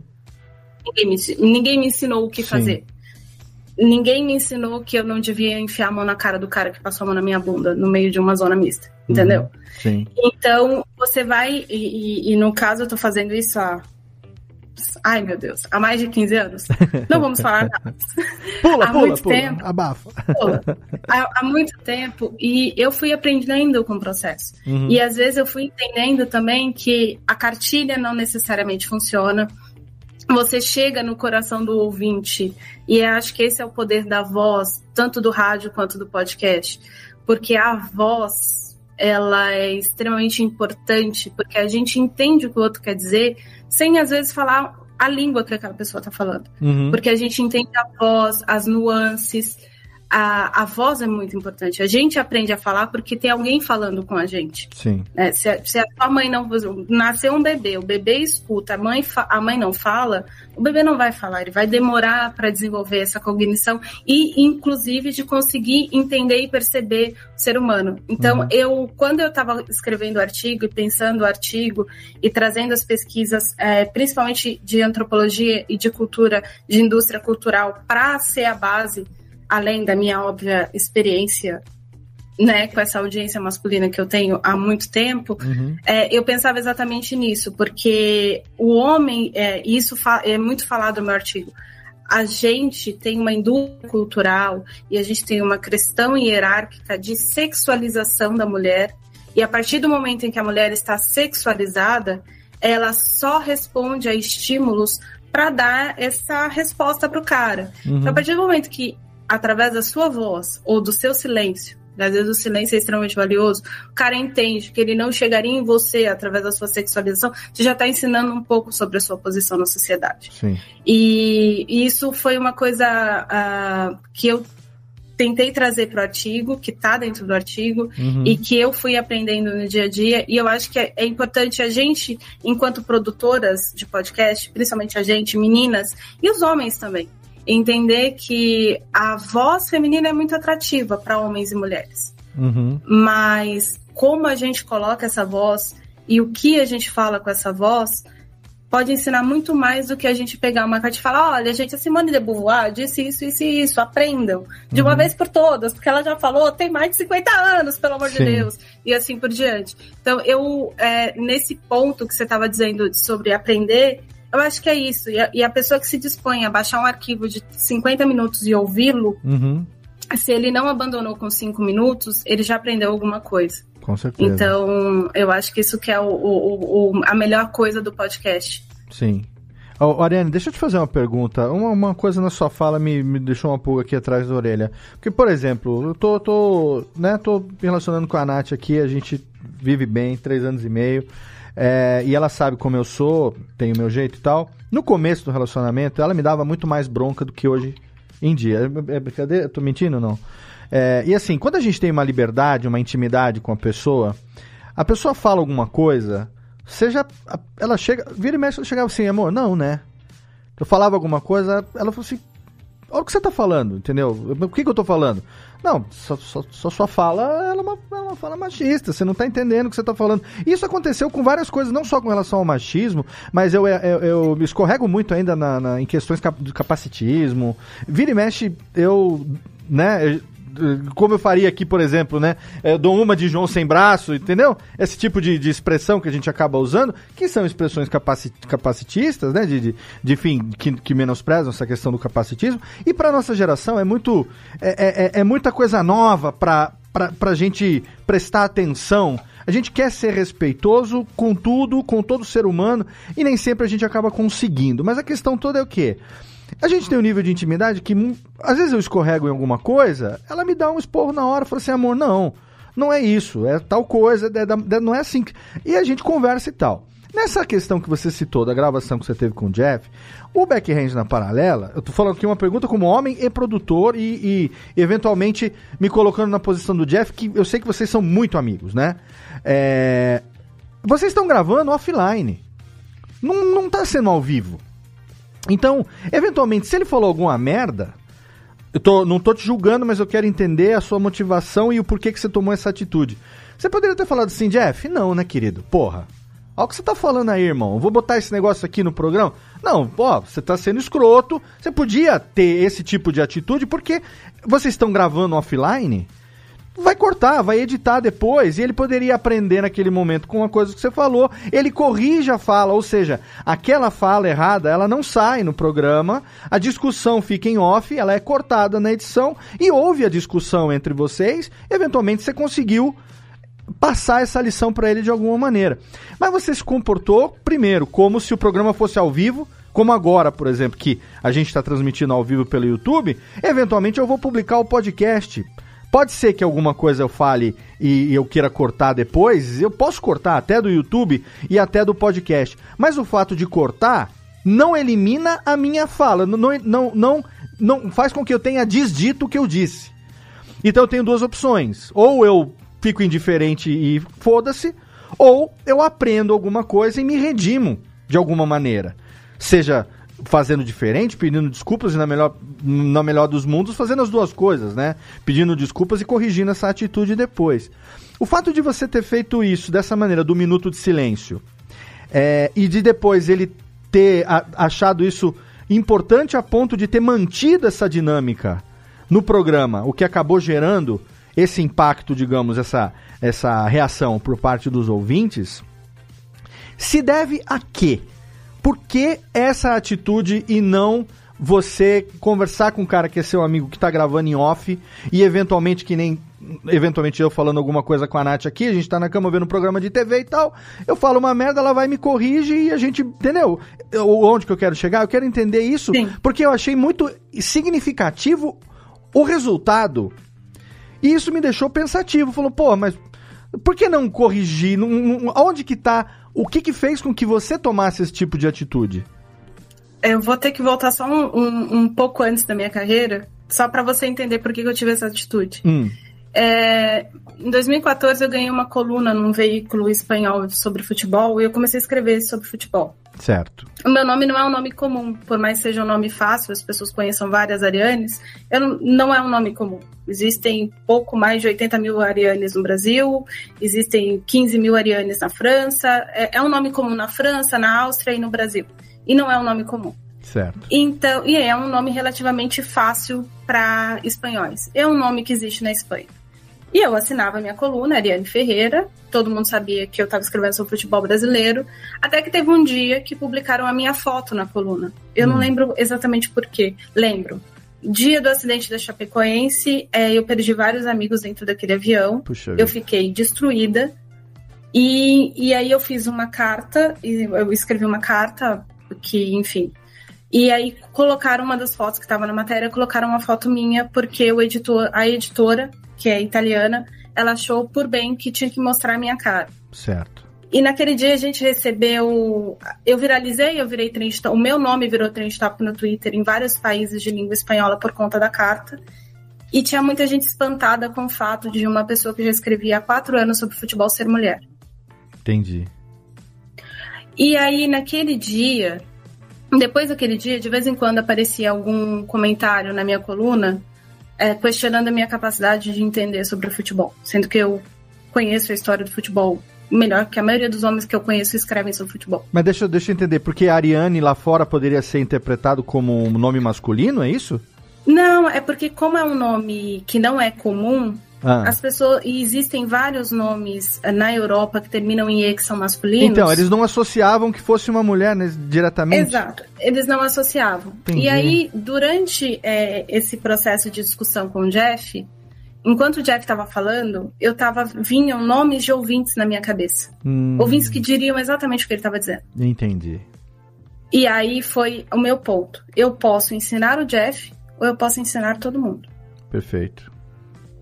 Perfeito. Porque se eu, se eu tivesse dito pro Jeff, olha, Jeff, a sua fala sobre o Titi Paz me envolvendo Uhum. foi completamente equivocada, vamos tirar essa merda do ar. Eu podia ter mandado ele a puta que pariu no ar, porque eu tenho esse tipo de liberdade com ele, eu falo muito palavrão. Sim.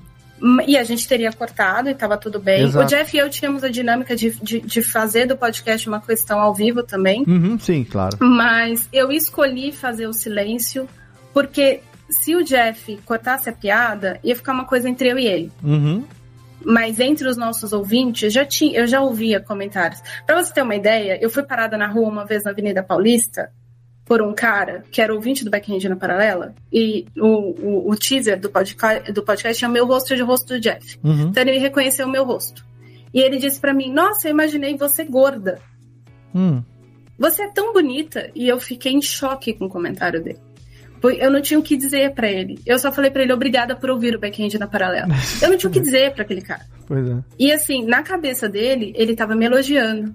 Na cabeça dele, ele tava sendo agradável. Na cabeça dele, ele tava apoiando o projeto. Ele- na cabeça dele, eu não tava fazendo nada de errado. Sim, entendi. Total. Entendeu? Uhum. Então eu acho que esse é o mecanismo. Então é por isso que eu falo que quando a gente está produzindo, seja o podcast da Aldenora que é focado na- nas questões do Nordeste, vamos supor que um ouvinte caia dentro da hashtag e ouça o podcast dela por acidente. Aham. Se ela estiver pensando só em ouvintes mulheres, em falar para feministas, ela não vai se fazer entendida. Claro. Com certeza. Porque a gente vai ficar falando dentro da nossa bolha. E Exato. o meu trabalho enquanto jornalista não é falar para minha bolha.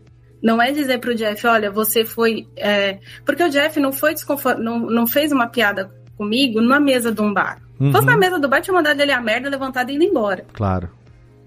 Entendeu? Essa no é, a questão. Eu acho que a gente, como comunicador, a iguais, gente tem né? que ter essa responsabilidade. Sim, num conteúdo do qual vocês são igu- iguais, são co-hosts com o mesmo peso, né? São, enfim, não, não tinha ali, tipo, é, ele é o host e você, sei lá, é a, é a co-host mulher, pra, entendeu? Não. Vocês sempre fizeram de igual para igual e Exato. mais do que justo. Não, agora tá super entendido e demonstra ainda mais em duas coisas. Em primeiro lugar, a, a, a sua atitude, né? Extremamente é, necessária e, e, e, pensada, agora com a sua explicação do porquê, fez todo sentido. E também mostra a. Não sei se eu chamo de humildade, mas enfim, do meu amigo Jeff Paiva, que, como eu também, passa por processos de desconstrução e aprendizado, e é uma das pessoas que eu me espelho muito também nesse meu, nesse meu processo. Então, parabéns, parabéns e obrigado por compartilhar com a gente aqui essa, essa experiência.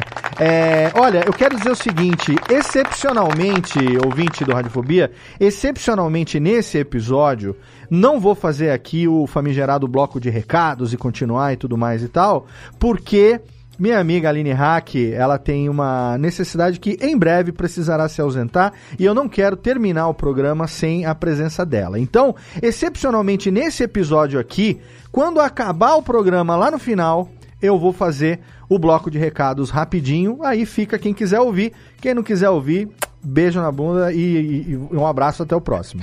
Mas é isso, para a gente poder aqui ser o mais sucinto possível. Eu quero abrir esse momento aqui, agora que a gente ouviu também Léo, a respeito eu só, dos eu só queria comentar Fala, um Aline. negocinho Claro. antes, antes de você finalizar. Não, eu ia só perguntar, falar pra Ná levantar a pergunta dela, então depois que você falar, a Nath já entra com a pergunta dela. Manda ver. Tá, tá. Sem interromper a Nath. Não, não, não. Manda ver. Não, é só pra complementar uma coisa que é, é, você perguntou também o que que é, é, complementando o, o que o que a Ariane fa- falou, mas também é, trazendo um pouco do que a, Ari- da, que a Aldenora falou, é, por que que a gente acha que esse tema é, tem aparecido mais agora, né? Das Uhum. pessoas não considerarem o podcast só como uma tecnologia Ah, isso, sim. Legal. né? Eu, eu acho importante a gente trazer uma.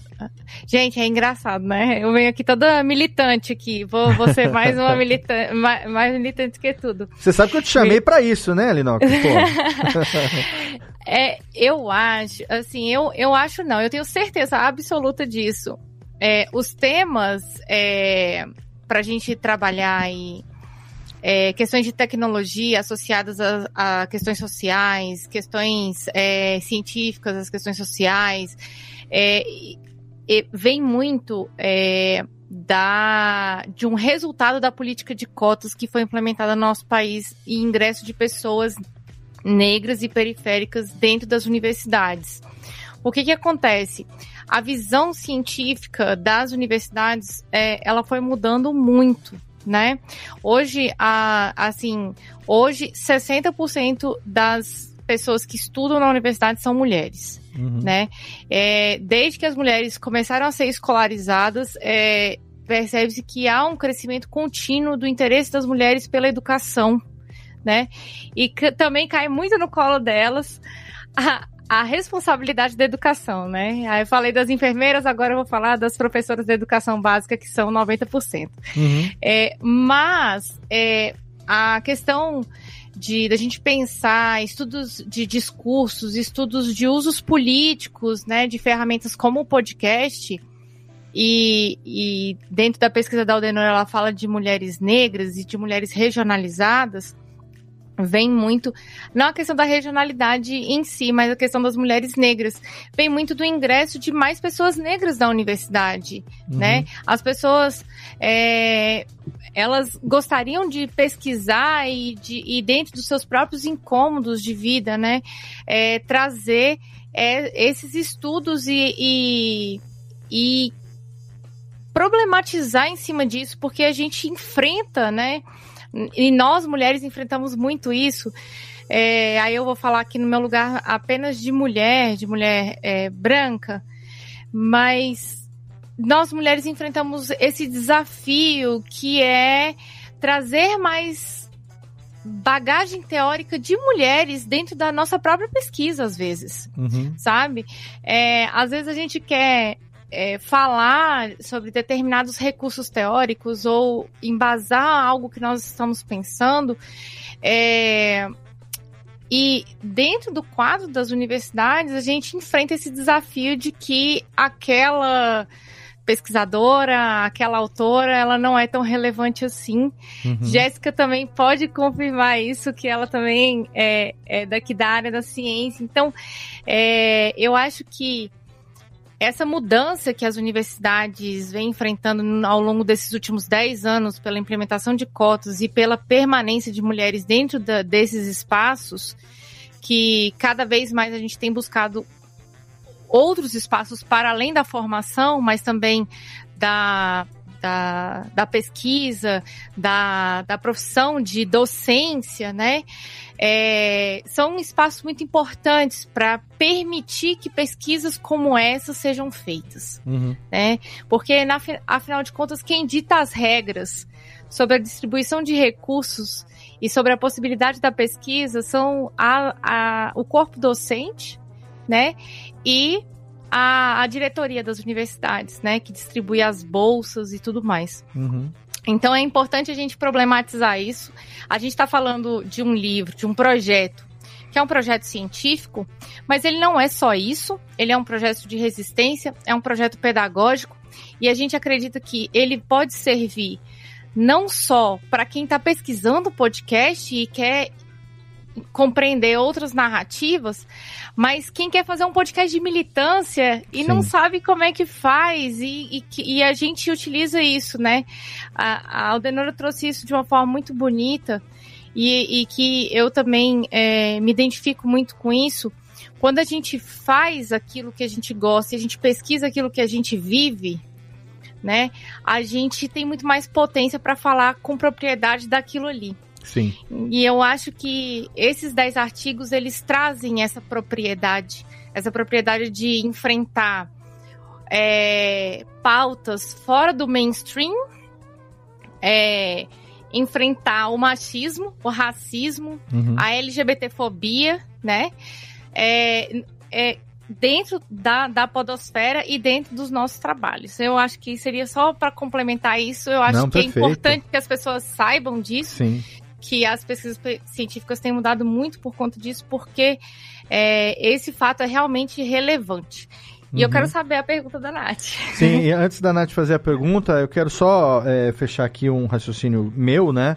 Que eu acredito que só o podcast poderia proporcionar esse tipo de discussão atualmente. Porque se você for pensar, todas as mídias, elas são feitas por pessoas que são profissionais. Você tem que ter profissional na área de televisão, você tem que ter profissional na área do rádio, você tem que ter profissional na mídia impressa, né? E o podcast é uma mídia democrática que pode ser feita por qualquer pessoa. Então você imagina se não existisse o podcast. Em que, em que programa de TV você poderia desenvolver esse raciocínio? Em que programa de rádio você teria abertura para falar sobre isso?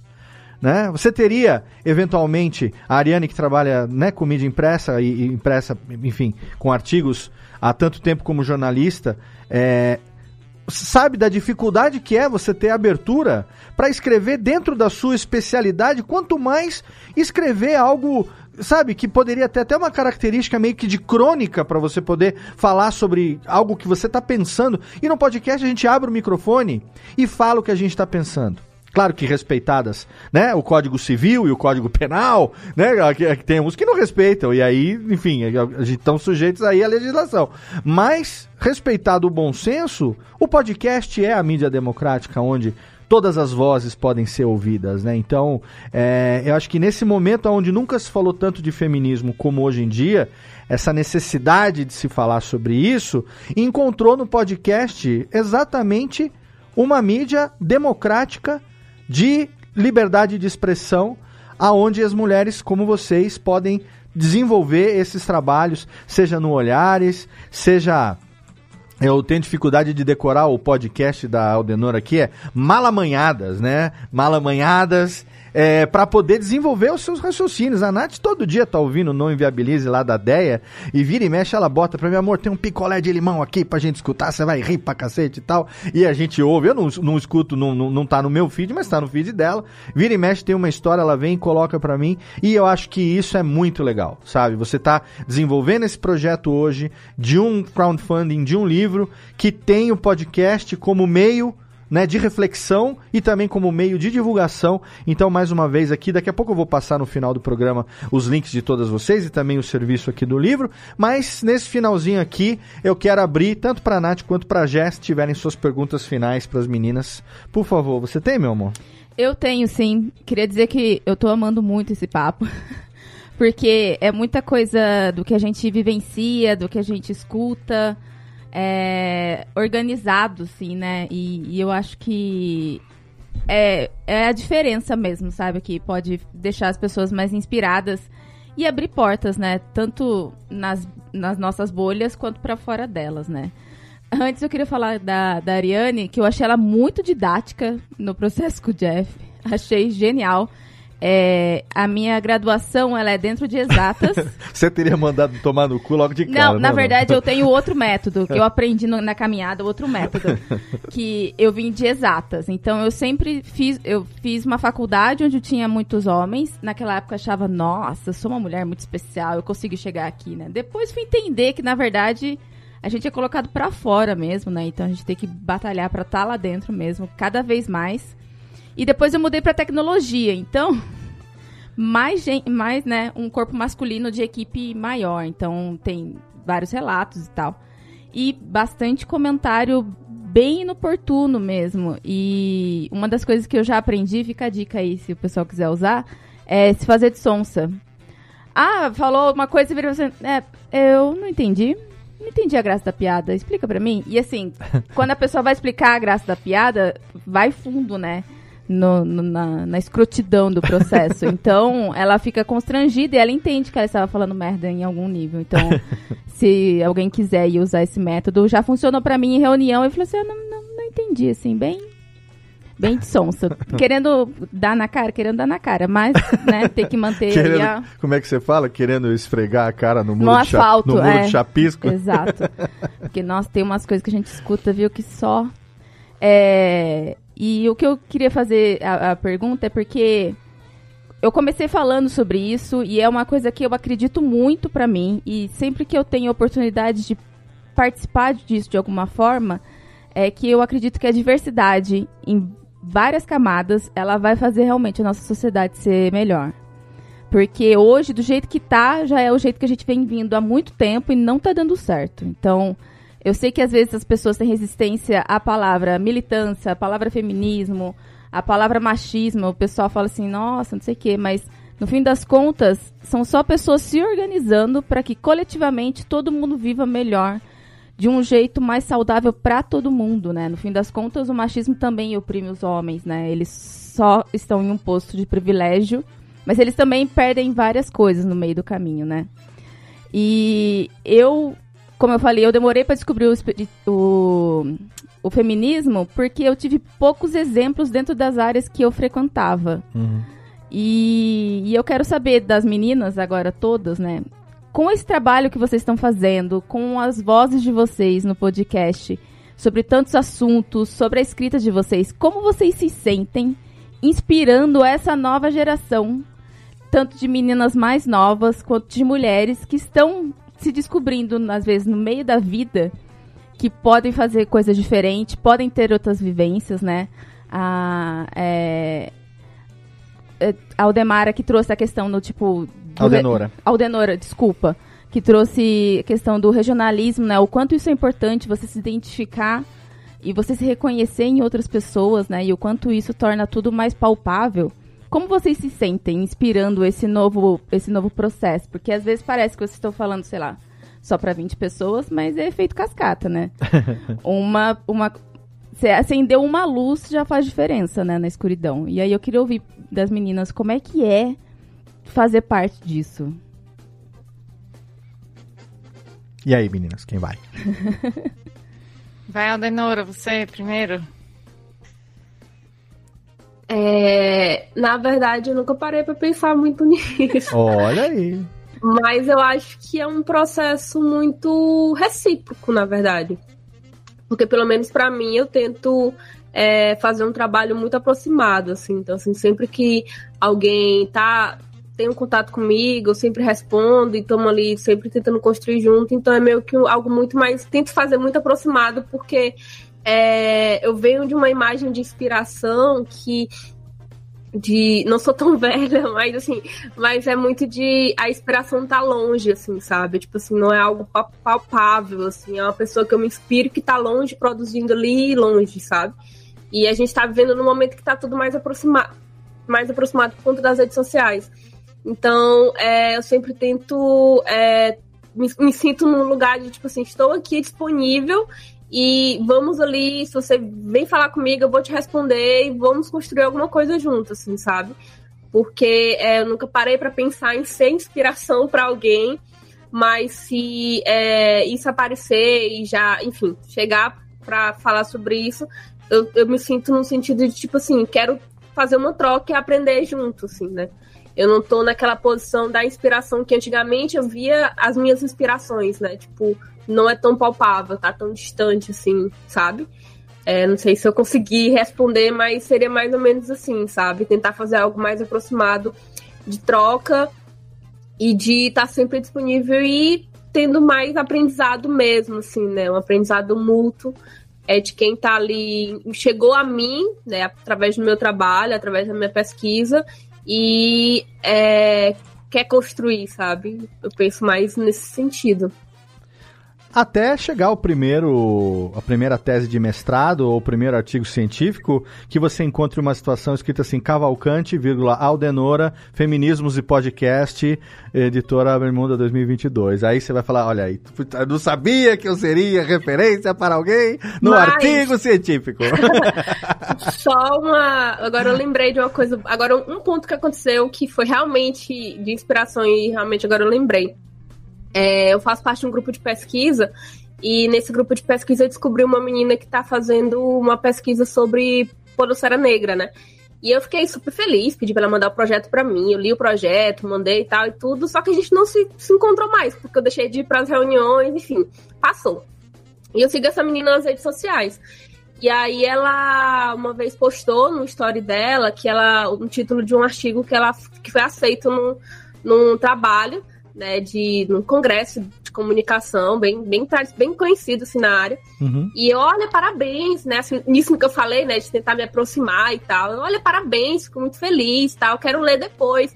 Ela é, então, deixa eu te dizer, esse artigo eu fiz comparando a tua dissertação com a dissertação da gringa. Aí eu como assim? Eu vim te elogiar aqui, eu só vim te dar parabéns e tu me mete essa bem aí. Tá vendo? É isso aí, é isso que vai acontecer. Foi doido, esse dia foi louco. Que legal, não só com você, como com todas vocês. Eu tenho total certeza disso, pela relevância e pelo ineditismo desse projeto, pela coragem de estar trazendo tudo isso junto nessa compilação. Antes de encerrar e passar o serviço aqui, Jessiquinha, você tem todos. Tá vendo aqui, ó? O, o dia que for fazer remota aí, já tem a dona Natália aqui, tá mandando benzão aqui na sua estreia, hein?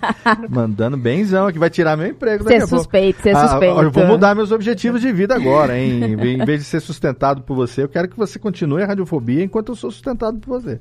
É, Acumula, é... Acúmulo de função você aqui, toca hein? firma aqui também pra mim, enquanto eu vou... Olha aí, tá... Sendo machistíssimo no final do programa, exatamente como, como não se esperaria. A Ariane olhou torto pra mim ali, daqui a pouco ela tá me xingando. Tô te provocando de propósito ali. Fala, Jessiquinha, você, meu amor, última perguntinha final para as meninas. Você que também tá aí na, na, nesse mundo acadêmico de meu Deus, você que tem aí a sua filhota também como exemplo, né? É, como exemplo, seguindo o seu exemplo, no caso, né?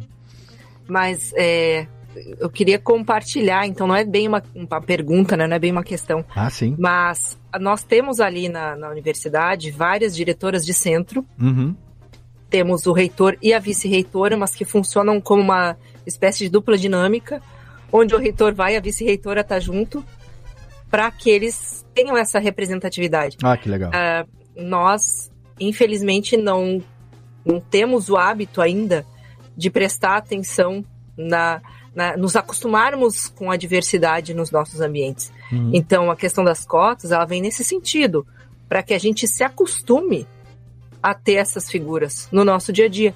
Porque só assim que todas as questões estruturais é que vão sendo desmanteladas pouco a pouco.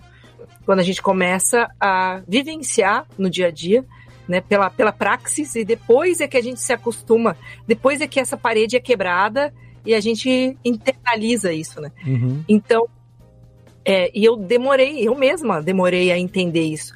Quando eu, eu, num primeiro momento, eu era contra as cotas. E daí eu fui estudar porque dentro de uma universidade federal que vem essa legislação, assim, por que, que eu, eu, não posso ser contra? Eu estou trabalhando aqui, eu tenho que ser a favor. Uhum. Então, eu acho que a primeira coisa é isso, é estar tá aberto. Que nem né, você na sua relação com a Nath, você tem que estar tá aberto. Sim. Porque senão tudo vai continuar virando conflito e é isso que quer se suplantar. Uhum. É, então, eu acho que é isso, que quem, quem se dispõe já está num meio caminho andado, né? Quem se dispõe Perfeito. ao diálogo Sim. já está, pelo menos, é, é, aberto a, a, dar um novo passo, enfim, a, a, internalizar outros conceitos, a rever os seus. Então, eu acho que é nesse sentido, assim, que eu deixo uma, uma reflexão para o final. Se uhum. você não, se você ainda não está se sentindo confortável com certas coisas, esteja aberto. Com e certeza. aí a gente conversa? Com certeza. É legal você falar sobre isso, porque eu e a Nath, a gente conversa muito a respeito disso, né? Se ela tivesse sido ainda, ainda fosse a pessoa que ela era no passado, né? A mulher do jeito que ela era no passado, criada também nessa sociedade patriarcal, onde o homem domina, o homem manda e ela é submissa e tudo mais. E eu não tivesse passado pela experiência que eu passei e tivesse disposto a fazer essa mudança agora nesse relacionamento, a gente provavelmente não teria nem se conhecido, primeiro ponto. E segundo, se a gente tivesse conhecido, talvez um tivesse é, idealizado no outro o mesmo tipo de perfil que você já tinha antes e que não tinha dado certo. Então a chance de não dar certo seria muito grande, porque seriam duas pessoas simplesmente replicando comportamentos antigos com pessoas novas e não teria nada de diferente. O Vitor Estácio aqui, só para não deixar a pergunta dele sem resposta, ele que é educador também, trabalha com educação infantil lá, faz podcast com a galera lá em Belém do Pará.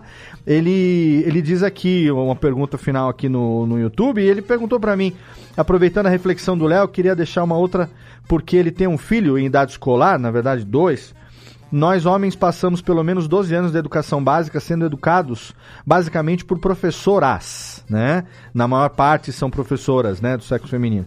Aí ele fala assim, Léo, como é teu dia a dia na educação dos seus meninos que convivem com tantas mulheres formando eles? E aí, Vitor, eu não quero me prolongar nessa resposta, mas eu só quero dizer o seguinte: a melhor educação que eu posso dar para eles é eu procurar me tornar o melhor cara possível dia após dia e dar o bom exemplo é, para que eles sigam, entendeu? Então, eu tenho um filho de 21 anos que passou grande parte da, da, da vida dele já consciente das coisas, é, vendo atitudes, né? Não só eu cometia, mas a mãe dele também e tal, dentro do relacionamento anterior, que ele teria tudo para eventualmente copiar essa, essas atitudes. E eu tive tempo de é, conversar com ele, de também passar por esse processo de mudança a tempo dele ver isso acontecendo. E hoje já faz um ano, fez agora, né? Um ano, mês, semana passada, que eles não mora mais comigo. Ele saiu de casa, mora com a namorada, eles moram juntos num, num apartamento aqui, alugaram um apartamento, estão morando juntos e ele está vivendo a vida dele e trata ela com o que ela, como ela merece, né? Bem, ser bem tratada, bem cuidada. Tá, apesar de jovem, 21 anos de idade, tá vivendo um relacionamento saudável. Então a melhor coisa que eu posso fazer para os meus filhos hoje é tentar ser o melhor cara possível. Né, hoje melhor do que ontem, amanhã melhor do que hoje, e torcer para que eles, nesse exemplo, aprendam comigo a tratar bem as mulheres, a respeitar as mulheres e dar espaço para elas em todos os espaços. Então, eu quero aqui agradecer vocês e para poder encerrar, técnica, por favor, aqui, para a gente poder botar a vinhetinha, a trilhazinha final. Né, que já é a tradição do programa. Lembrando que, para quem está no YouTube, o programa vai acabar. Para quem está no podcast, no feed ainda vai ter daqui a pouquinho o nosso bloco de recadalhos, mas é VaptVupt, porque nesse finalzinho eu quero aqui agradecer as meninas que vieram ensinar pra gente hoje essa lição de, de cidadania, eu diria, hein? Porque é uma necessidade de todo mundo se engajar nessa questão, defender, aprender e assim. Eu aprendi com humildade. Se eu não tenho o que falar, eu abro o microfone, eu abro a, a roda e deixo quem tem né, o, lugar de fala e propriedade no assunto, poder falar e compartilhar. Fico muito feliz de trazer esse tema hoje aqui para o ouvinte do Radiofobia e quero agradecer aqui a participação de todas, começando pelo meu amor. Obrigado, Nath, querida, meu bem, meu amorzinho da minha vida. Eu que agradeço a chance. É, foi incrível conversar com vocês, meninas. E eu espero que quem escute o programa também consiga é, ter bons insights aí, porque a conversa foi muito boa. Obrigado por ter. Foi boa a estreia? Eu tratei bem você, não? Ah, acredito que sim, né? Depois a gente pega aí o feedback do pessoal. É, mas só, fala, fala muito bem. Você, a Jéssica, se der a mão, daqui a pouco vai montar um podcast novo aí. Vão, vão me dar um balão já já aqui fazendo. Ou, ou vamos fazer o seguinte: vamos pegar o podcast que você e Jéssica vão fazer no futuro e vamos trazê-lo para a Radiofobia Podcast Por Neto. favor. Não é? Obrigado, Jéssica. Parabéns, obrigado pela participação. Parabéns pela estreia lá do Ineditados. E assim que tiver feed, a gente divulga aqui para o pessoal também poder acompanhar no formato de podcast, né? Isso aí, com certeza. Muito Maravilha. obrigada. Manda um beijo aí para a família, para o marido e para a filha. E estamos aqui, estaremos aqui de volta no próximo faxina episódio. melhor do que eu, hein? É, e ouve. Levando, ó. Vai. Mas aqui é. E faz um carbonara como ninguém que eu tô sabendo, hein? e obrigado a participação das minhas convidadas, começando por ela, minha querida Aline Hack, de volta aqui. Obrigado, Linoca. Obrigada, Léo. Só queria é, falar uma última palavra que eu. Quem, quem me trouxe essa, essa lição não foi o feminismo, mas eu acho que o feminismo funciona muito em relação a isso. É, uma vez me disseram que quando você não sabe um caminho, você está perdido e você encontra esse caminho, é, você tem o dever de voltar e ir lá ajudar quem não está encontrando caminho a encontrar saída também. Excelente. E eu acho que é, eu espero que esse livro ele sirva de caminho para muitas pesquisadoras, muitos pesquisadores, muita gente que está querendo se engajar na militância. Então convido é, os ouvintes aqui do Radiofobia para que entrem lá. Nossa benfeitoria está aberta até o dia 15 de outubro. Se você ouviu esse episódio depois, eu espero que a gente tenha alcançado e você possa comprar o livro também. Mas a gente conta com toda a audiência para que a gente é, alcance aí a, o valor, né? Porque é tudo ou nada. Sim. Então, é, entra no link benfeitoria.com.br barra podcasts e ah, Feminismos e podcasts. Vou repetir, benfeitoria.com.br barra feminismos, porque são muitos feminismos, e podcasts, porque são muitos podcasts também. Exatamente. Obrigada, Léo, por esse espaço aqui. Foi muito importante para nós, para a gente divulgar o nosso trabalho e um pouquinho da nossa militância. Obrigado você por ter aceito o convite, né? Eu assim que vi o primeiro tweet, acho que foi a Ira que postou, eu já fui, já repliquei, foi no dia que eu mandei pra Nath, ela já chegou, já participou, eu já falei pra você no Telegram da noite, você me respondeu, já marcamos e vamos fazer, porque é o tipo de atitude que a gente tem que fazer e marcar na hora pra poder divulgar, pra poder fazer acontecer. E você aí que tá ouvindo, não deixe, vai lá, se você tem dúvida, entra na postagem do episódio, tem o link ali, você copia aquele link e manda pra todo mundo. Manda no grupo do Telegram, manda no grupo do WhatsApp. O pessoal manda tanta merda no grupo do WhatsApp, ainda mais agora em época de eleição, que estão mandando de lixo no grupo do WhatsApp e você vai se, se- não vai, vai deixar de indicar um negócio puta legal desse que tem um mérito maravilhoso pra você poder compartilhar com o pessoal que precisa disso. Pega aquele cara Aquele cara machista lazarento que, não, que acabou de fazer aquela piadinha ruim no, no churrasco de domingo passado. Manda o link lá no grupo assim, não fala nada. Manda o link e sai. Espera pra ver a reação. Né? Compartilha. Onde for, o Twitter, Telegram, Instagram, é, TikTok. Faz um vídeo no TikTok também, publica lá, né? Ah, você não falou que ia ter, vai ter alguma coisa pra colocar no podcast? Você vai chegar a produzir alguma coisa, um spot, um spotzinho, alguma coisa? Se você quiser, a gente faz, Aline. A gente faz aqui. A gente faz aqui, vamos conversar. A gente faz aqui de, Bora, gra- bora de fazer, colaboração, fazer, fazendo. Você grava aí, a gente edita aqui, aí você espalha pra Podosfera, ó. Bota no teu podcast aí também, compartilha as meninas, bota um spotzinho ali de 30 segundos, 45 segundos e tal. Vamos fazer, conta comigo. Vamos espalhar a palavra do projeto pra gente poder conseguir esses quinzão e depois pros trintinha pra esse livro poder virar uma realidade e que esteja aí por muito tempo a edição, o e-book e também a edição física, né? E Claro. quem quiser os links, é, vou deixar tudo lá na postagem do episódio, mas tem lá o Olhares Podcast, tem a Advogada Cansada no Twitter, que mais, Aline? É isso, né? Tem Aline Hack no Instagram também. Aline Hack no Instagram E Olhares também. Podcast no Instagram também. Perfeito. Vamos deixar todos os links lá na postagem do episódio. E obrigado também ela que fez uma segurou aí mais de duas da manhã em Lisboa. Ariane, meu amor, obrigado. Um prazer falar com você de novo. A gente que não se vê pessoalmente desde a Campus Party de 2020. 19. 19. Não, é 2000, 2000 não teve, né? Desde a Campus Party de 2019. Campus Party 2019 que acabou lá o evento de podcast. Nós gravamos com as meninas um programa que eu fiquei com vergonha e nunca publiquei. Temos esse áudio aqui. Chamei um outro colega da Podosfera para fazer um programa dando voz para as meninas falar sobre feminismo. Ficou um puta machista do cacete. A Aline sabe do que eu tô falando, que ela tá rindo ali, ó. Ela sabe muito bem do que eu tô falando. E ali a gente se encontrou pela primeira vez, né? Ariane, eu, Jeff, temos É. uma foto ali. Vou deixar ali no Telegram. Parabéns, Ari. Obrigado pela paciência com a gente, viu? Obrigada a você pelo espaço para o nosso projeto e para o discurso. É, talvez seja uma coisa que as pessoas não estejam pensando. Eu queria só fazer um comentário a respeito do livro, que Por eu favor. acho que a gente não deixou muito claro no meio do processo. Apesar de ser 11 artigos, né, 10 mulheres e também o Thiago no projeto, artigos científicos, a gente está trazendo a academia Uhum. para um livro. Ah, eu tive essa preocupação e tenho certeza que todo mundo teve essa preocupação. Eu, eu fui lendo os trabalhos. Não é de difícil leitura. Certo. Então, se você está ouvindo a gente, você não tem o hábito de, ouvir, de ler artigos, porque tem artigos científicos que são muito difíceis de ler. Ah, todos os artigos nossos eles trazem muitas referências de livros, de pesquisas antropológicas, sociológicas. A gente não fica só falando de Simone de Beauvoir, e, porque todo mundo, quando a gente fala em feminismo, o pessoal começa a arrancar o cabelo, vai só tá falando de Simone de Beauvoir e por aí. É, a ideia é que ah, os conteúdos eles sejam de, de fácil entendimento até para as pessoas entenderem.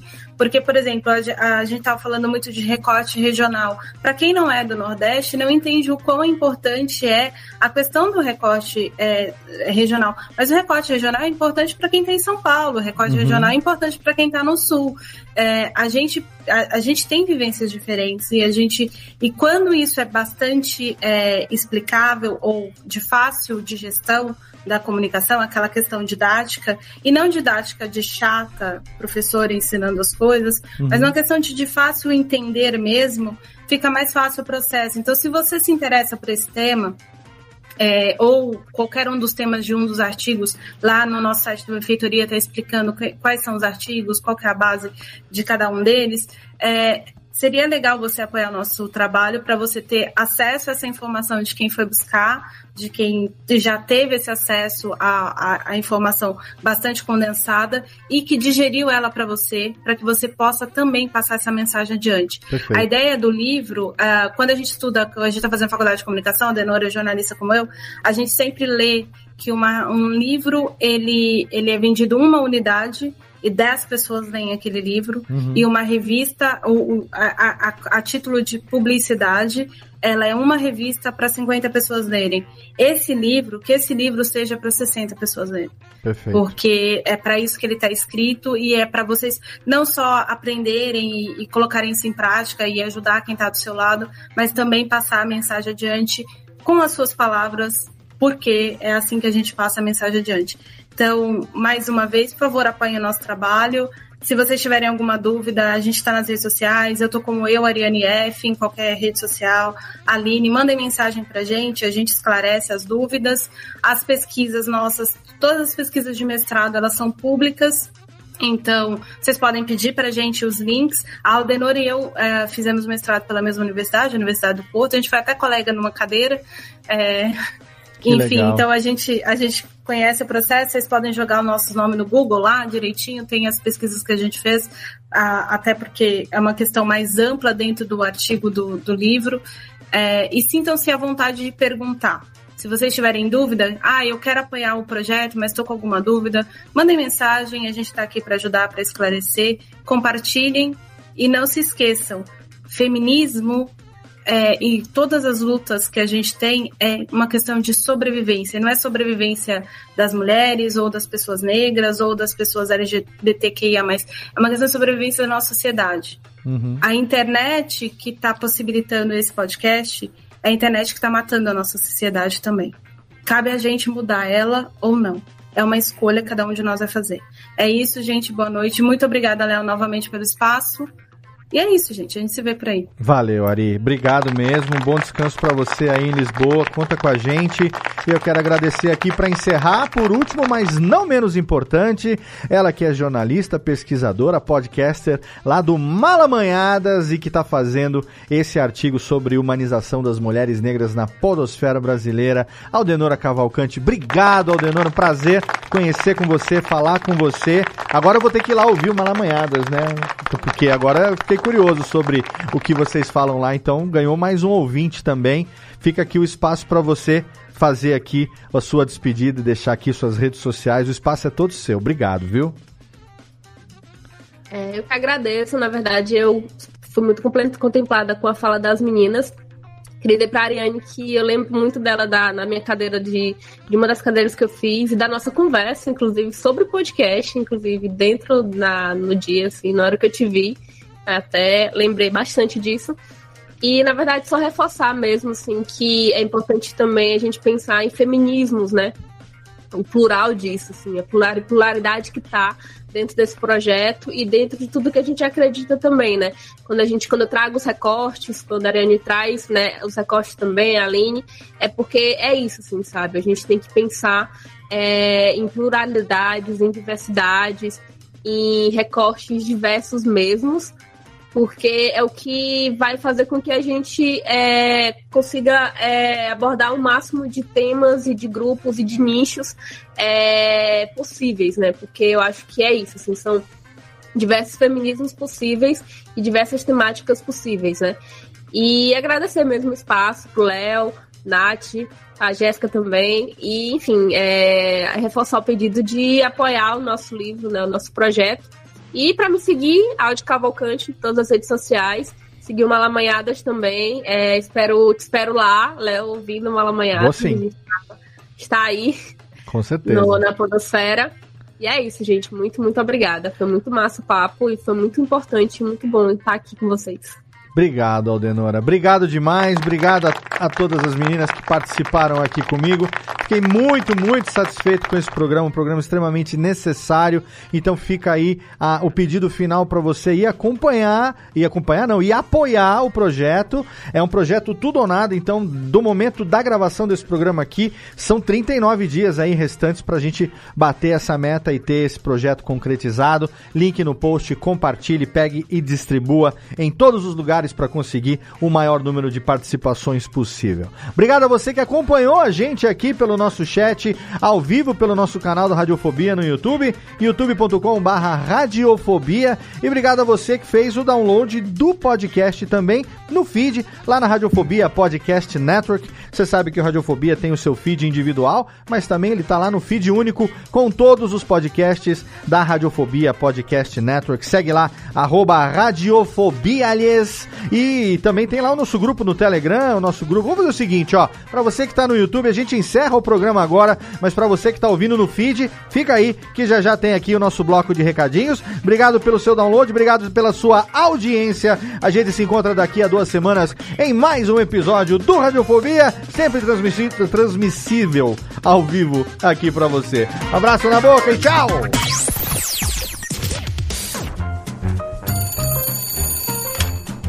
Alô? Alô, é, é da rádio, é? É da Radiofobia, filho. Então, é que sabe que eu mando carta pro programa toda semana, tem uns 10 anos já, mas ninguém nunca leu as minhas cartas, rapaz.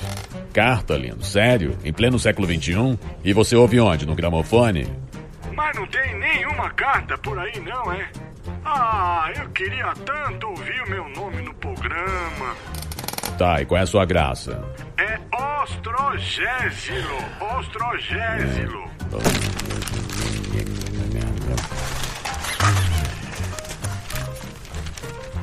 Achei sua carta, mas vamos te chamar de Totô, tá?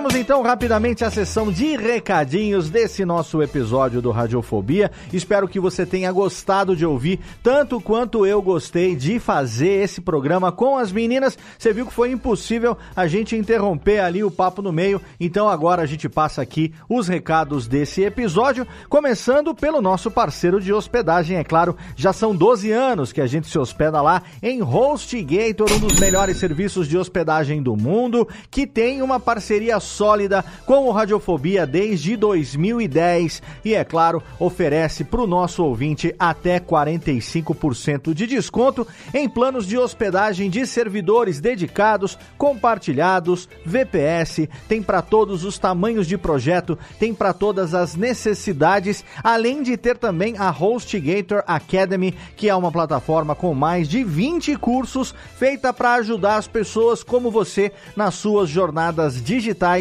que você pode conhecer mais através do site hostgator.com.br/academy. E se você quiser fazer como a gente, garantir ali o seu plano de hospedagem em HostGator e ter uma vida tranquila online, é só você acessar o nosso site radiofobia.com.br/podcast. Lá você vai no rodapé da página, tem um banner ali escrito hospedado por HostGator ou então na postagem individual de qualquer episódio, você vai encontrar ali um super banner com o Snap, que é o jacarezinho mascote da HostGator e ali você vai clicar, vai ser direcionado para uma página de parceiro e vai garantir até 45% de desconto no seu plano de hospedagem em HostGator.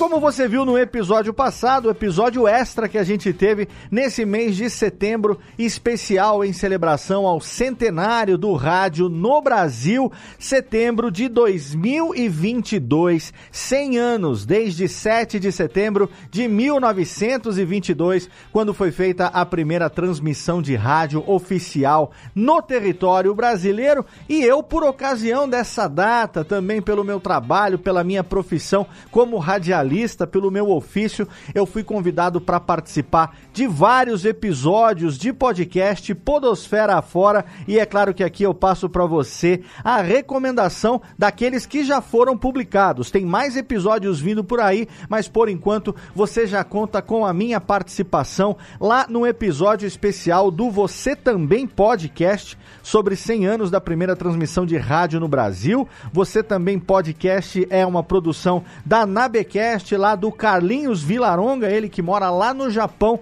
e ele convidou a mim, ao Tiago Augusto, também o Renin do Dropzilla e o Will Cunha do Press Start. A gente conversou sobre os 100 anos de rádio no Brasil e o Carlinhos quis bater um papo sobre o que o podcast pode aprender com o rádio. Foram ali quase duas horas de papo e o link para esse vídeo no YouTube você encontra na postagem desse episódio. Se você quiser, você também pode ouvir no agregador da sua preferência. Segura aí que no próximo episódio eu vou divulgar também as minhas outras participações nos outros podcasts dos amigos que me convidaram para bater um papo sobre o centenário do rádio no Brasil.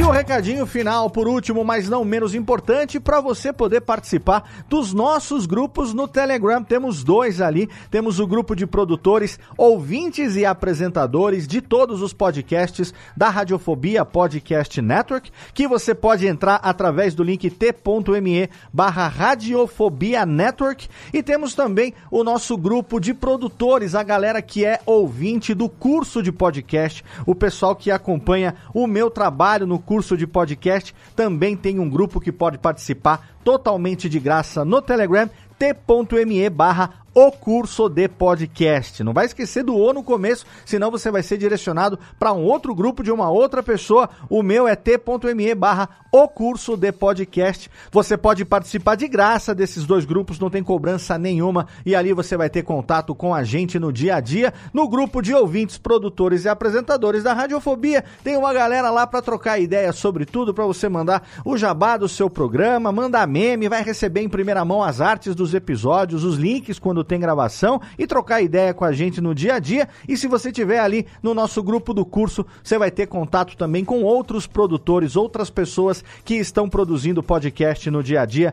e poder compartilhar conhecimento, informação a respeito de produção de podcast. Os dois links também estão ali na postagem desse episódio. Então é isso, esse foi o bloco de recados desse episódio, excepcionalmente no final. Obrigado mais uma vez pelo seu download, pela sua audiência. A gente se encontra daqui a duas semanas em mais um episódio do seu Radiofobia, aliás.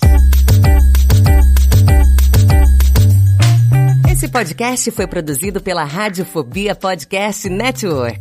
Acesse radiofobia.com.br barra podcast para conhecer e ouvir todos os nossos programas ou assine no seu agregador de podcast preferido. Esperamos você no próximo episódio.